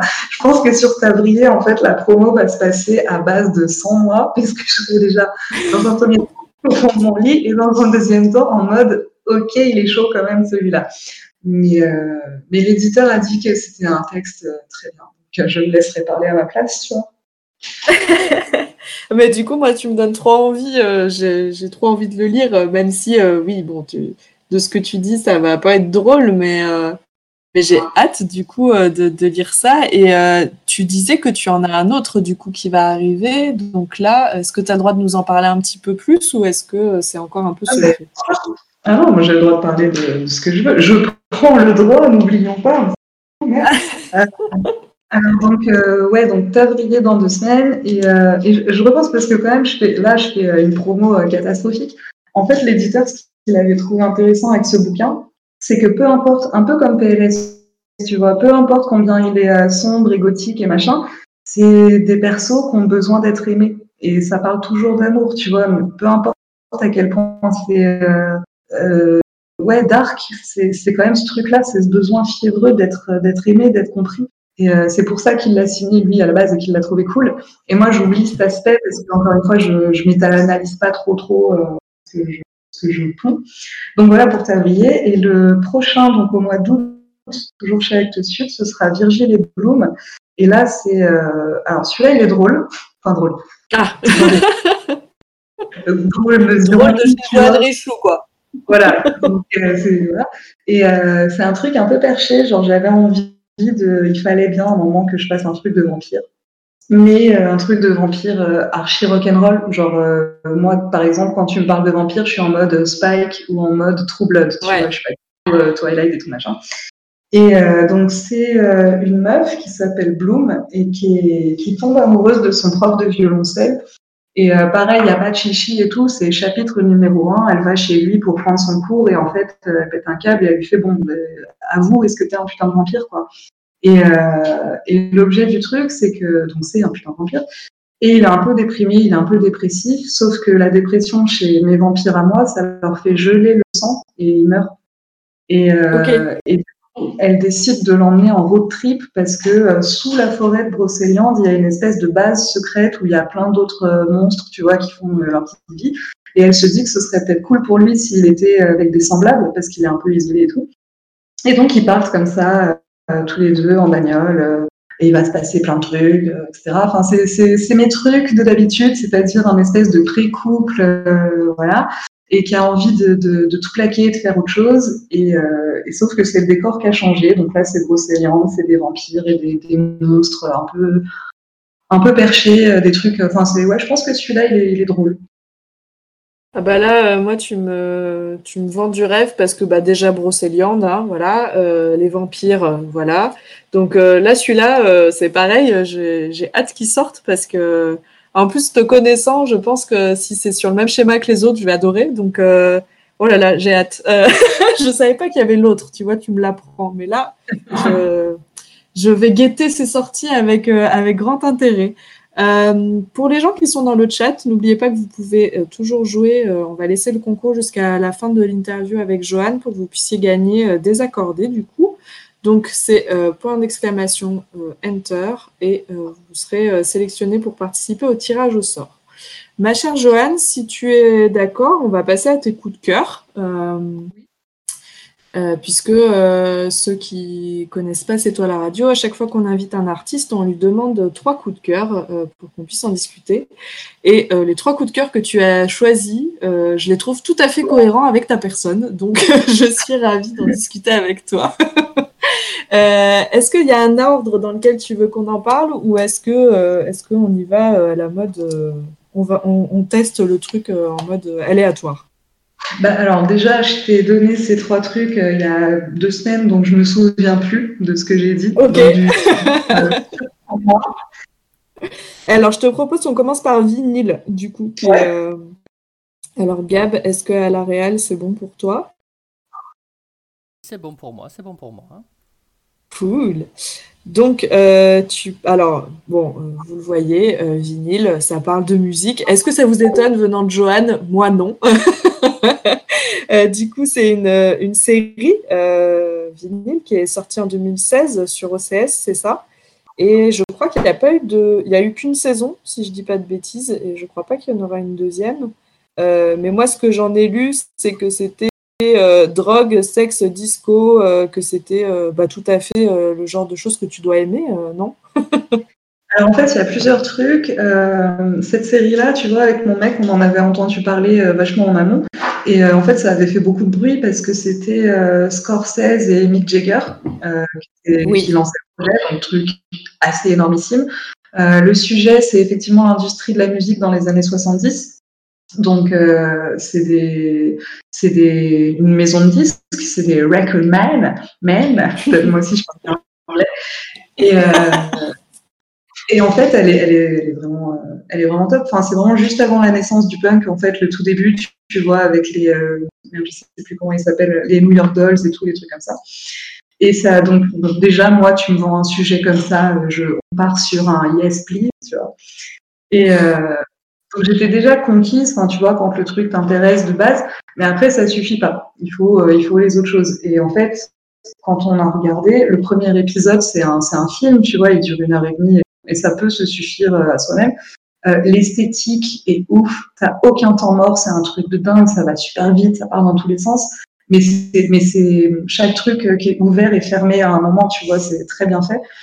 Et euh, moi, c'est vraiment le personnage principal qui m'a beaucoup touchée. Il s'appelle Richie Finestra. C'est un mec qui a genre, je sais pas, quarantaine, tu vois, euh, qui a un peu des, c'est un des, des, mecs euh, de la maison de, enfin, c'est le, patron d'ailleurs, plus ou moins. Et quelqu'un de super contrasté, enfin, très passionné, en même temps très sensible, tu vois, il a souvent la larme à l'œil. C'est quelqu'un qui a des addictions à la cocaïne, mais qui essaye de faire de son mieux. Enfin, c'est vraiment un mec j'ai adoré cette série et effectivement, comme tu disais, elle a été euh, discontinuée pour, euh, parce qu'il n'y avait pas assez d'audimat. Euh, bah, ça m'a foutu le démon, hein, de ouf. J'imagine. ah ouais, non, c'est horrible. Mais bon, après, faut se dire que c'est déjà une chance qu'il y ait, bah, tu vois, comme je te dis, ce premier épisode qui peut se regarder comme un film. En fait, j'ai l'impression que c'est un peu le piège avec les séries, tu vois. Autant un film, on le regarde, on va le re-regarder, machin. Une série, si elle est discontinuée, tu sais, genre on lâche l'affaire. Mais en fait, non, tu peux, tu peux regarder euh, la première saison euh, autant de fois que tu veux. Enfin, ça périme pas le truc, tu vois. Et, euh, et du coup, oui, je te l'ai envoyé parce qu'on se l'est re-regardé là il y a pas longtemps. Enfin, tu sais, il recommençait à faire beau. J'avais envie de j'avais besoin de me sentir vibrer un peu et on a regardé ce truc et du coup moi j'étais en folie tu sais on a été c'était juste avant le troisième confinement on a été à la plage et tout. Moi, j'ai nagé, l'eau était à 9 degrés et tout. Et c'est tout oh, Ça met une énergie de ouf. ça... Et puis, c'est assez drôle aussi parce que tu les vois, euh, donc tu les vois signer les artistes, les accompagner, faire des trucs, les prendre un peu pour des cons, les manipuler des fois, s'engueuler et tout.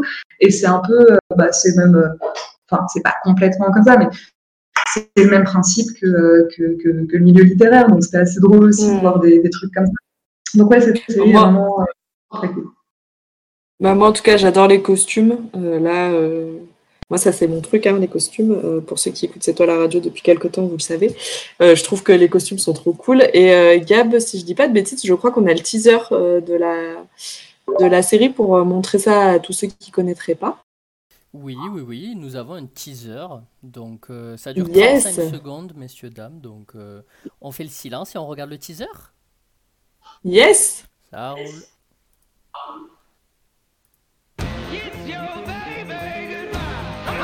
Wall Street name? Record man. It's fast. It's dirty. It smashes you over the head. That's rock and roll.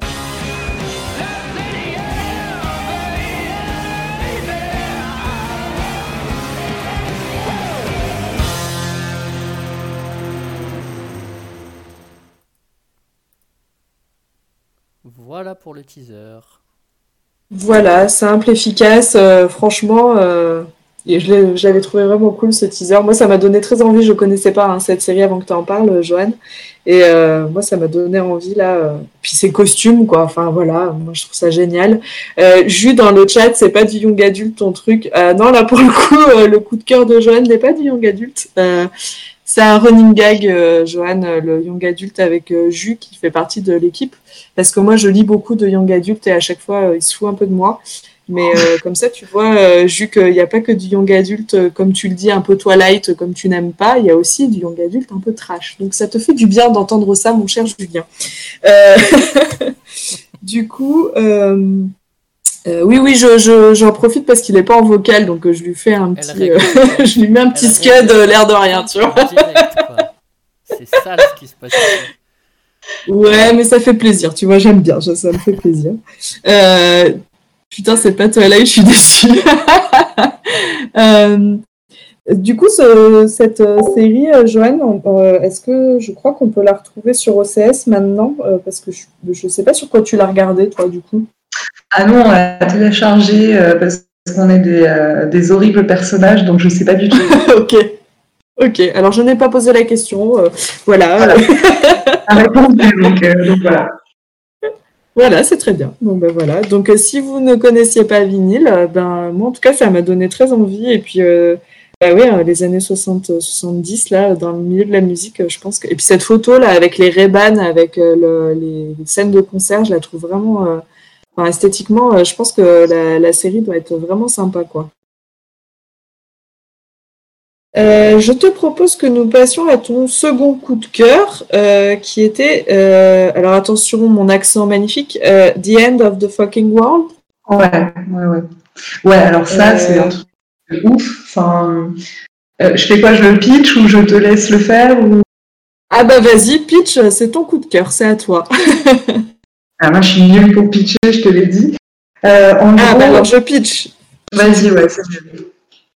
Euh, du coup, euh, moi j'ai vu que c'était euh, issu d'un ah, d'un roman graphique. du coup, je sais pas si tu le savais, mais, mais voilà, un roman graphique de Charles Forsman.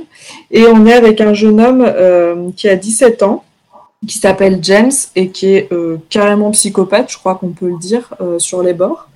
Euh, et il va se lier d'amitié avec euh, Alissa, euh, qui est euh, qui est la jeune fille que vous voyez à l'écran.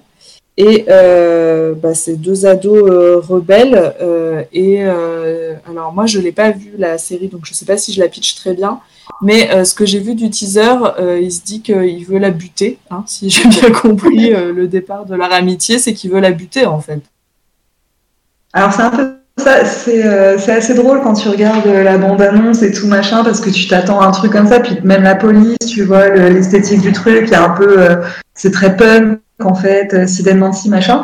Et ce qui est vraiment très très cool euh, avec cette série et qui me fait penser à, bah, à ce qu'on trouve en young adulte dans les bouquins, dans les bons bouquins de young adulte, c'est que c'est plus compliqué que ça, c'est que c'est un putain de millefeuille, c'est que n'importe quel ado, il est euh, un peu fragile, un peu désagréable et en crise. Normal, c'est un ado. Quand tu vas chercher plus loin, ils sont, ils sont capables de, de sacrifices, d'amour, de grands élans, enfin de trucs.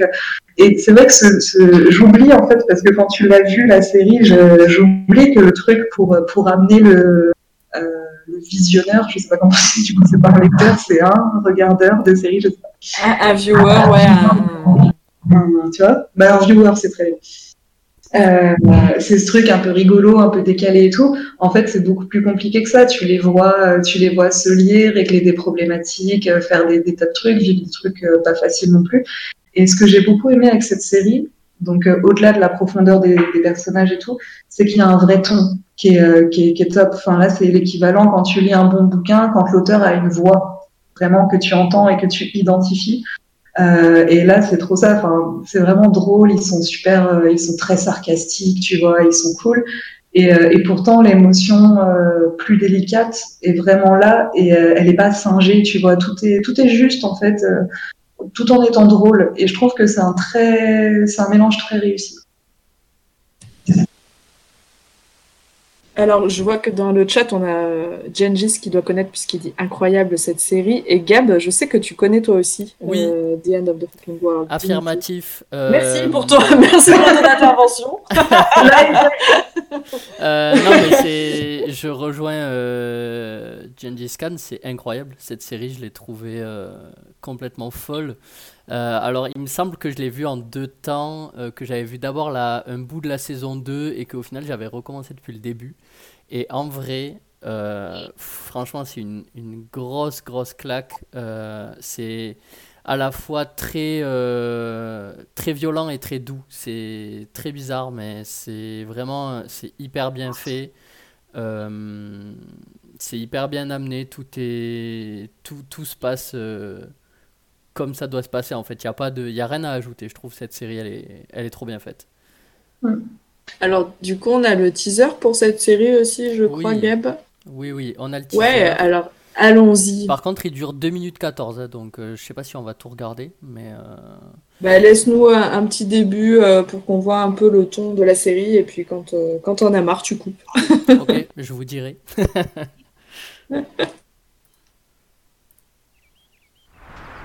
I'm James. I'm 17, and I'm pretty sure I'm a psychopath. When I was nine, I put my hand in a deep fat fryer.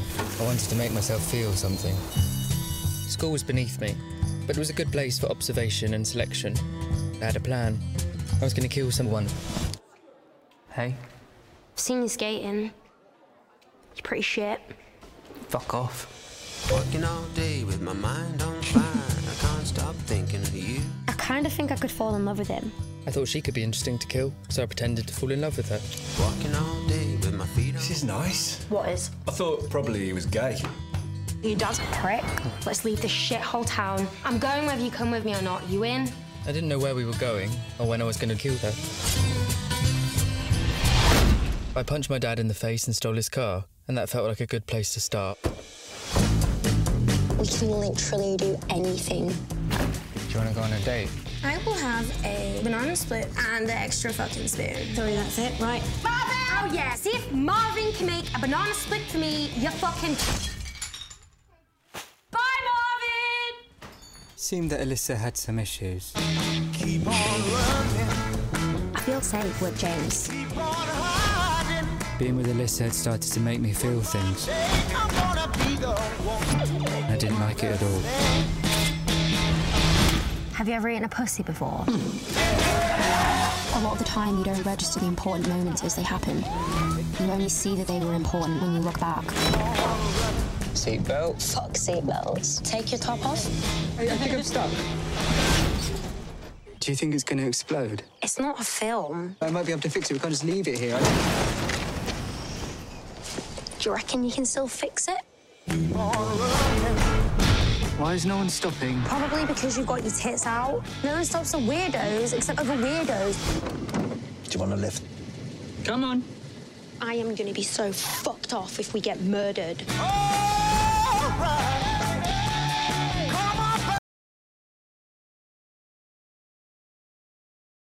Bon, finalement, tu nous l'as mis en entier, quoi. En vrai, je trouve qu'ils se regardent trop bien. Les deux minutes, euh, ça passe en un claquement de doigts. Et franchement, ben, la série, c'est pareil. C'est un truc de fou. Bah, alors, moi, juste, Joanne, quand j'ai regardé le teaser, du coup, euh, j'ai littéralement écrit dans mes notes Tu aurais pu écrire cette histoire. J'ai l'impression que c'est toi qui as écrit cette histoire. Donc, si vous aimez euh, The End of the Fucking World, lisez les livres de Joanne parce que pour moi, c'est. euh, bah, je trouve que ça représente vachement bien ce que tu écris finalement. Ben, je pense que ouais, c'est- c'est pour ça que, que ça m'a autant plu. En fait, c'est- grave ma cam. Enfin, tu vois, ces deux jeunes un peu, un peu, un peu niqués et qui sont quand même plus complexes que ça, qui partent faire des trucs. Enfin, c'est oui, c'est ouais, pareil. hein, J'ai vu le trailer, je me suis dit bon bah d'accord, faut qu'on regarde ça de façon euh, immédiate, un peu comme vinyle d'ailleurs. Tu vois, c'est euh, c'est des trucs qui qui nourrissent beaucoup. Enfin, tu vois, tous les auteurs. euh, essayent de, de beaucoup lire, machin et tout. Et, euh, et moi, c'est les séries qui sont vraiment un- un- une grosse source de, bah, de plaisir personnel et d'inspiration ou de euh, ah putain, c'est trop bien. Enfin, tu vois. Hmm. Mais là, moi, clairement, euh, quand j'ai vu ce teaser, euh, je me suis dit, c'est, c'est Joanne qui aurait pu écrire le script de, ce, de cette série. euh, clairement, c'est, je- c'est là où je me suis dit que c'était hyper cohérent avec, avec tes écrits et avec qui tu sembles être. j'ai trouvé que Ah, mais je suis quelqu'un de très cohérent. Non, mais ouais, j'ai trouvé que ça avait beaucoup de sens. Euh, N'oubliez pas dans le chat que vous pouvez jouer hein, pour gagner euh, des accordés. Gab, je te laisse remettre euh, les, instructions. Euh, et en troisième coup de cœur, tu m'avais parlé de American Horror Story. Gab à la réal, est-ce que c'est OK pour toi? Oui. Alors, pour les gens qui craignent un peu, je, vous ai mis les photos des, des différentes saisons des affiches, pardon. Euh, Il y en a certaines qui sont un peu euh, hardcore, donc euh, si trigger warning, euh, si, vous aimez pas trop euh, les trucs euh, près des yeux, euh, les trucs avec euh, des serpents et tout, regardez pas l'écran, juste écoutez-nous parce que voilà. Mais je les trouvais si belles ces, euh, ces affiches que je me suis dit euh, voilà. Euh, du coup, euh, Johan, American Horror Story. Alors, est-ce que tu as une saison préférée ou est-ce que euh, est-ce que c'est tout Ouais, c'est dur. Bah, on a, avec mon mec, on avait essayé de faire un classement, tu vois, euh, et on n'était pas d'accord et tout. euh, énorme source de, de conflits. Euh, ouais, je saurais pas dire. Non, elles sont, elles sont quand même vraiment toutes bien. Et, euh, et moi, c'est la première série d'anthologie que je découvrais. Genre avant, je savais même pas que ça existait, des trucs comme ça. Et, et je trouve ça vraiment super intéressant. Enfin, et ce qui est cool, oh, je, je ramène tout à moi, c'est ouf.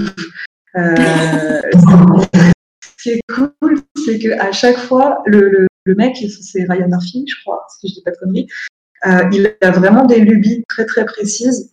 Et euh, donc tu retrouves ces mêmes trucs, ces, ces mêmes développements de, de personnages et tout machin, mais à chaque fois dans des décors et avec des thèmes différents. Et moi, c'est quelque chose qui me parle beaucoup puisque c'est ce que j'essaye de faire. Et euh, j'ai j'ai vraiment adoré ça. Enfin, L'esthétique est ouf, les thèmes à chaque fois sont assez dingos. Euh, et ce que je disais euh, à, à ma meilleure pote pour la convaincre de regarder, parce que du coup, de base, quand tu vois trucs d'horreur et tout, moi, c'est pas du tout euh, ma gamme, hein, j'en ai rien à foutre. Et enfin, ça me fait peur, j'ai pas envie, tu vois, de, ressentir de la peur suffisamment, euh, voilà.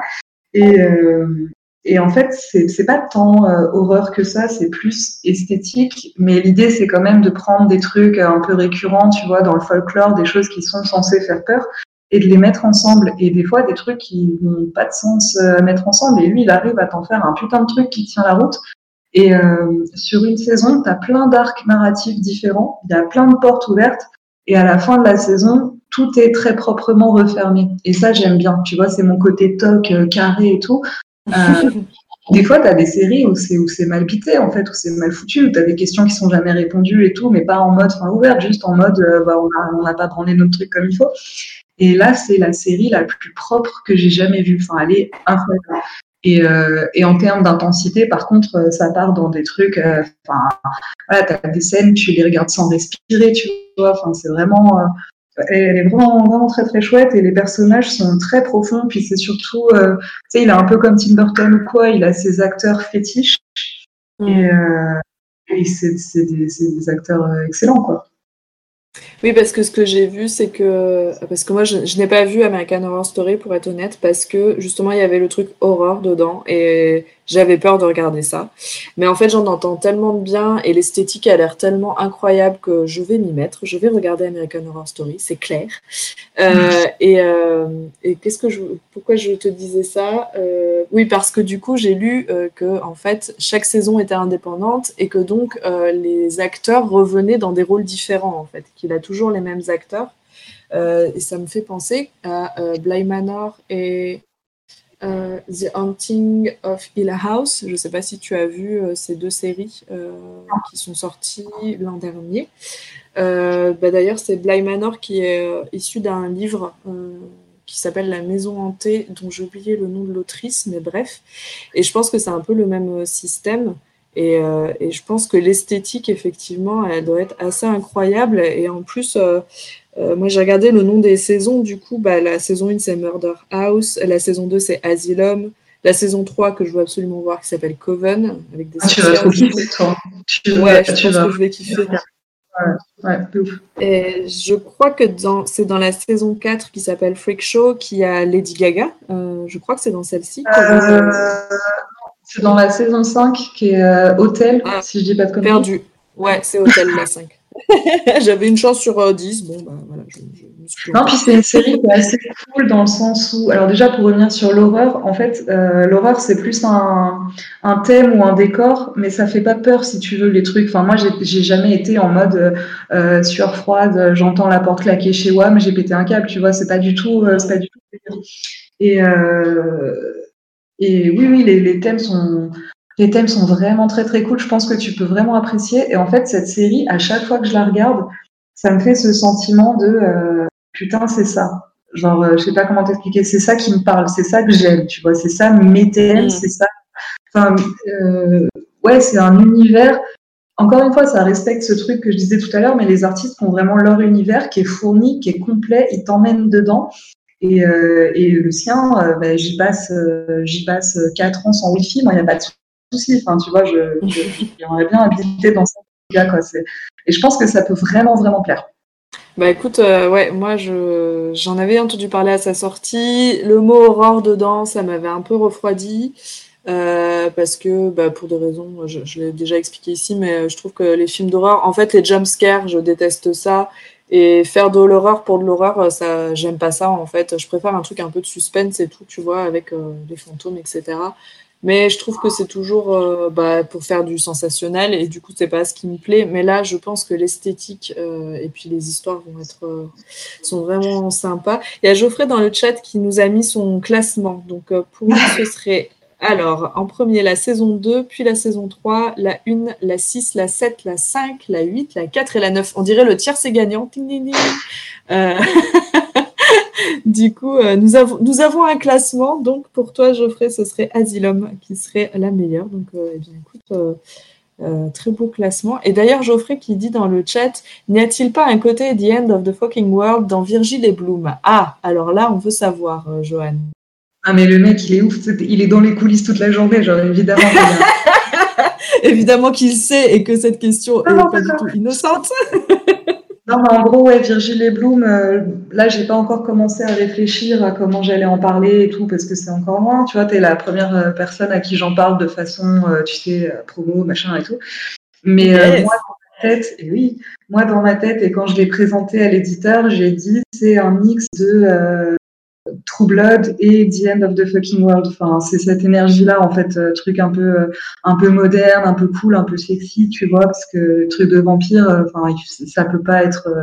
Enfin, si c'est moi qui le fais, ça peut pas être des trucs chiants, tu vois. Ou, bah non, mais c'est un vrai risque. Hein. Là, je, je, je, je me demande un peu comment je vais présenter ce bouquin parce que moi, la première, quand tu dis vampire, t'as tout de suite un côté euh, ringardos, euh, années 2000.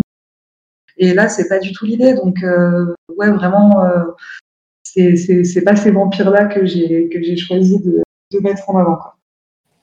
Ouais, c'est vrai que le vampire, il a été traité, euh, bah, comme tu dis, hein, les années 2000 avec bah, Twilight notamment, puis après dans tout ce qui est maison d'édition comme Milady avec l'urban fantasy, la bitlit, etc. C'est vrai que ça n'a pas forcément bonne presse maintenant parce que, comme, oui, comme tu dis, ça fait un peu ringard parfois. Mais euh, je pense que si c'est bien traité, enfin moi, c'est les vampires, c'est toujours un sujet qui me, qui me plaît, donc euh, voilà. Mais si tu le mélanges effectivement à The End of the Fucking World, je pense qu'on comprend mieux un peu ta démarche et que qu'on voit un peu où tu veux en venir, quoi.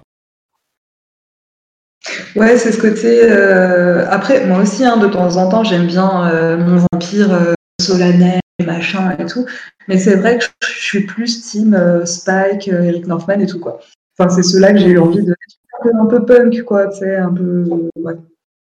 Ouais, t'étais plus Team Spike que Team, que Team Angel, quoi, dans, euh, dans Buffy. Ah ça bah, moi, Angel, il me fait carrément chier. Enfin, genre, euh, il, me, il me fatigue. Il me fatigue. Il me met, il me met en dépression. Enfin, genre, je le vois, j'ai un torticolis des yeux parce que je lève les yeux au ciel. Tu vois, je déteste, moi, ce côté euh, espèce de grand gars, là, qui fait. ah, Après, c'est pas ma sensibilité, mais le côté, euh, ouais, euh, mélancolie, du, trop gothique en fait, ça me fait chier. Enfin, moi je trouve que Spike c'est intéressant parce que justement c'est plein de paradoxes. Un vampire par définition il va être mélancolique, tu vois, il vient d'un autre temps, machin, personnage de la nuit, etc. C'est déjà très euh, très lourd de, de, tout ça, de choses un peu grises et tout. Balancez-lui euh, des trucs un peu, tu vois, pour équilibrer. Enfin, je crois que c'est ça on n'a pas trop abordé, mais c'est vraiment un truc que j'essaye de que je mets un point d'honneur à faire dans tous mes persos. C'est l'équilibre qui soit très contrasté en fait le truc tu ne peux pas être que euh, que tout gris ou que tout euh, romantique ou que tout punk d'ailleurs. Faut faut qu'il y ait un peu de un peu de tout tu vois c'est vrai qu'on n'en a pas parlé, mais, euh, je l'avais relevé et en fait, euh, il faudrait que cette euh, interview dure 7 heures. mais, effectivement, il n'y a pas ce clivage en fait dans tes personnages de lui, il est tout bien, il est tout gentil, c'est que un gentil, et lui, c'est tout un méchant et tout. Tu as vraiment cette nuance qui est, bah, en fait, qui est la réalité parce que quand on y réfléchit, on n'est pas tous, on peut tous être le méchant de quelqu'un entre guillemets. Et, c'est vrai que tu réussis assez bien à nuancer tes personnages et, c'est vrai que c'est ce que tu disais aussi tout à l'heure, euh, à te mettre du côté du méchant, entre guillemets, euh, et à montrer un peu le point de vue de. Bah, moi, je, pense dans les collisions, par exemple, euh, Gabriel et Laetitia qui peuvent être tout à fait détestables, en fait, dans la manière qu'ils ont de, de, traiter leurs camarades. Et en même temps, bah, quand tu te mets à leur place, bah ouais, en fait, c'est logique qu'ils fassent comme ça. Et et c'est vrai qu'on n'en a pas parlé, mais cette nuance, elle est importante en fait. C'est logique, après non, parce que tu fais tes choix, mais c'est vrai que euh, c'est en fait. Alors, je vais faire une analogie, encore une fois, interview analogie. Euh, tu vois, des fois, dans des romans, tu as ce qu'on appelle du dialogue de roman. Euh, c'est non, mais voyons, arrêter de chercher midi à 14h, il faut que nous fassions cela. Personne cause comme ça. Genre vraiment, personne, à zéro moment dans l'univers, ne s'est exprimé de cette manière. Et c'est du truc que tu, les auteurs ne doivent pas se poser la question. Et puis c'est vrai que quand tu lis, ça peut passer. Mais une fois que tu t'es fait la remarque une fois, de genre personne parle comme ça, euh, vraiment, enfin, dire des trucs normaux, euh, et ben tu remarques ces trucs-là. Et des fois, dans les romans, tu as cette même euh, au niveau des persos. Comme tu dis, tu as le méchant, le gentil, comme ça, c'est très simple. Le lecteur, il sait pas aimé, pas aimé. Et moi, en fait, ça me fait chier de ouf parce que parce que c'est pas encore une fois, c'est pas c'est pas réaliste dans la vraie vie. Euh, ce que tu ce que as dit, on est tous le méchant de quelqu'un, on est tous le bourreau de quelqu'un, la victime de quelqu'un. C'est pas parce que tu es la victime de quelqu'un que toi tu es un ange, parce qu'il y a ça aussi. Tu vois les victimes, c'est des euh, bah, pures et non, pas du tout. Tu peux être un gros enculé aussi. Euh, tu peux être le bourreau de quelqu'un et à côté de ça, ça fait pas de toi un monstre. Euh, enfin voilà. Il y a un peu de, oui, comme tu dis, un peu de nuance parce que je trouve que c'est. Après, c'est mon parti pris à moi, tu vois, d'avoir envie d'un truc un peu réaliste. Et comme euh, des dialogues dans un bouquin où ça dit ouais tu fous quoi? Bah rien vas-y on se voit et pas que, faites-vous? Je ne sais pas cela te dit qu'on se personne fait ça genre zéro moment non, surtout quand toi tu traites d'adolescents, clairement ils se parlent pas comme ça, quoi. Donc. Il y en a des romans où, tu sais, je grossis le trait et tout, mais franchement, la prochaine fois que tu lis euh, un bouquin, euh, quand tu arrives sur des dialogues, lis-les à voix haute. Et ben, je te jure que même dans des bons bouquins, tu vois, des fois ça fait drôle. Tu lis le truc à voix haute et tu fais ah ouais non, genre non. Ouais, non non, clairement ça colle pas, ouais. ouais c'est très bizarre. Et du coup, euh, ouais, une fois que tu t'es dit ça, c'est, bah, moi, je lis tous mes dialogues euh, à voix quoi, tu vois. Et j'essaye de faire des trucs. Euh, bah, je crois que ça, tu vois, transition vers la fin du truc, gentiment et tout. je crois que c'est encore dans ce truc de d'être un peu sincère, tu vois, de coller au plus près de. Et peu importe si tu pars dans du fantastique ou du machin, coller quand même à des choses qui sont qui sont vraies. C'est pas parce qu'on fait un truc fictif qu'il faut raconter euh, de la merde ou des trucs euh, romancés ou des machins. Enfin, on peut. Euh, c'est même très important d'être juste. Bah écoute, ça me paraît être une très belle phrase de fin finalement pour cette interview. Est-ce que tu voulais rajouter autre chose? Est-ce est-ce qu'il y a quelque chose dont on n'a pas parlé, dont tu voulais absolument parler? Est-ce que je, te laisse bah écoute, non, mais euh, je vais profiter de cette euh, prise de parole pour te remercier chaudement de m'avoir invité et, de... et puis euh, bah, ce que je te disais hier en off, parce qu'avec Candy, on parle grave en off.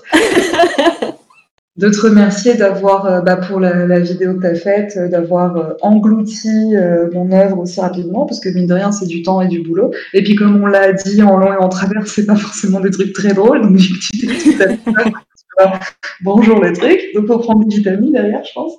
Et euh, c'était très cool, et puis je te, je te remercie pour tout ça. Ben, merci surtout à toi d'avoir accepté l'interview euh, parce que ben, moi, ça fait un petit moment que je voulais t'interviewer. Euh, je te l'ai dit en off et je le dis maintenant. Nous avions interviewé Anthony Combrexal pour euh, ceux qui sont là depuis quelques temps. Et Anthony m'avait dit, mais il faut que tu interviewes Joanne. C'est vraiment une autrice trop cool et tout.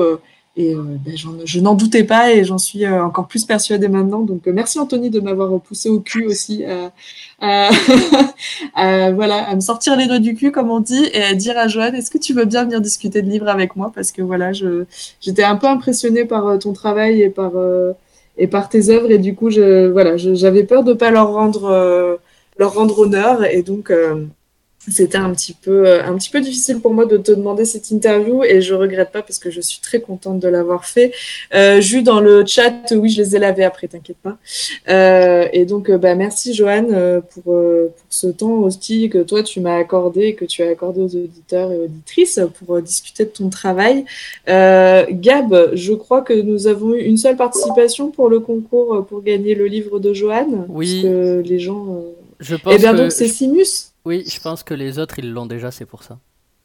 Voilà, donc euh, Simus, euh, je viendrai te voir en, en, privé pour que tu me donnes ton adresse euh, pour t'envoyer le livre de Joanne.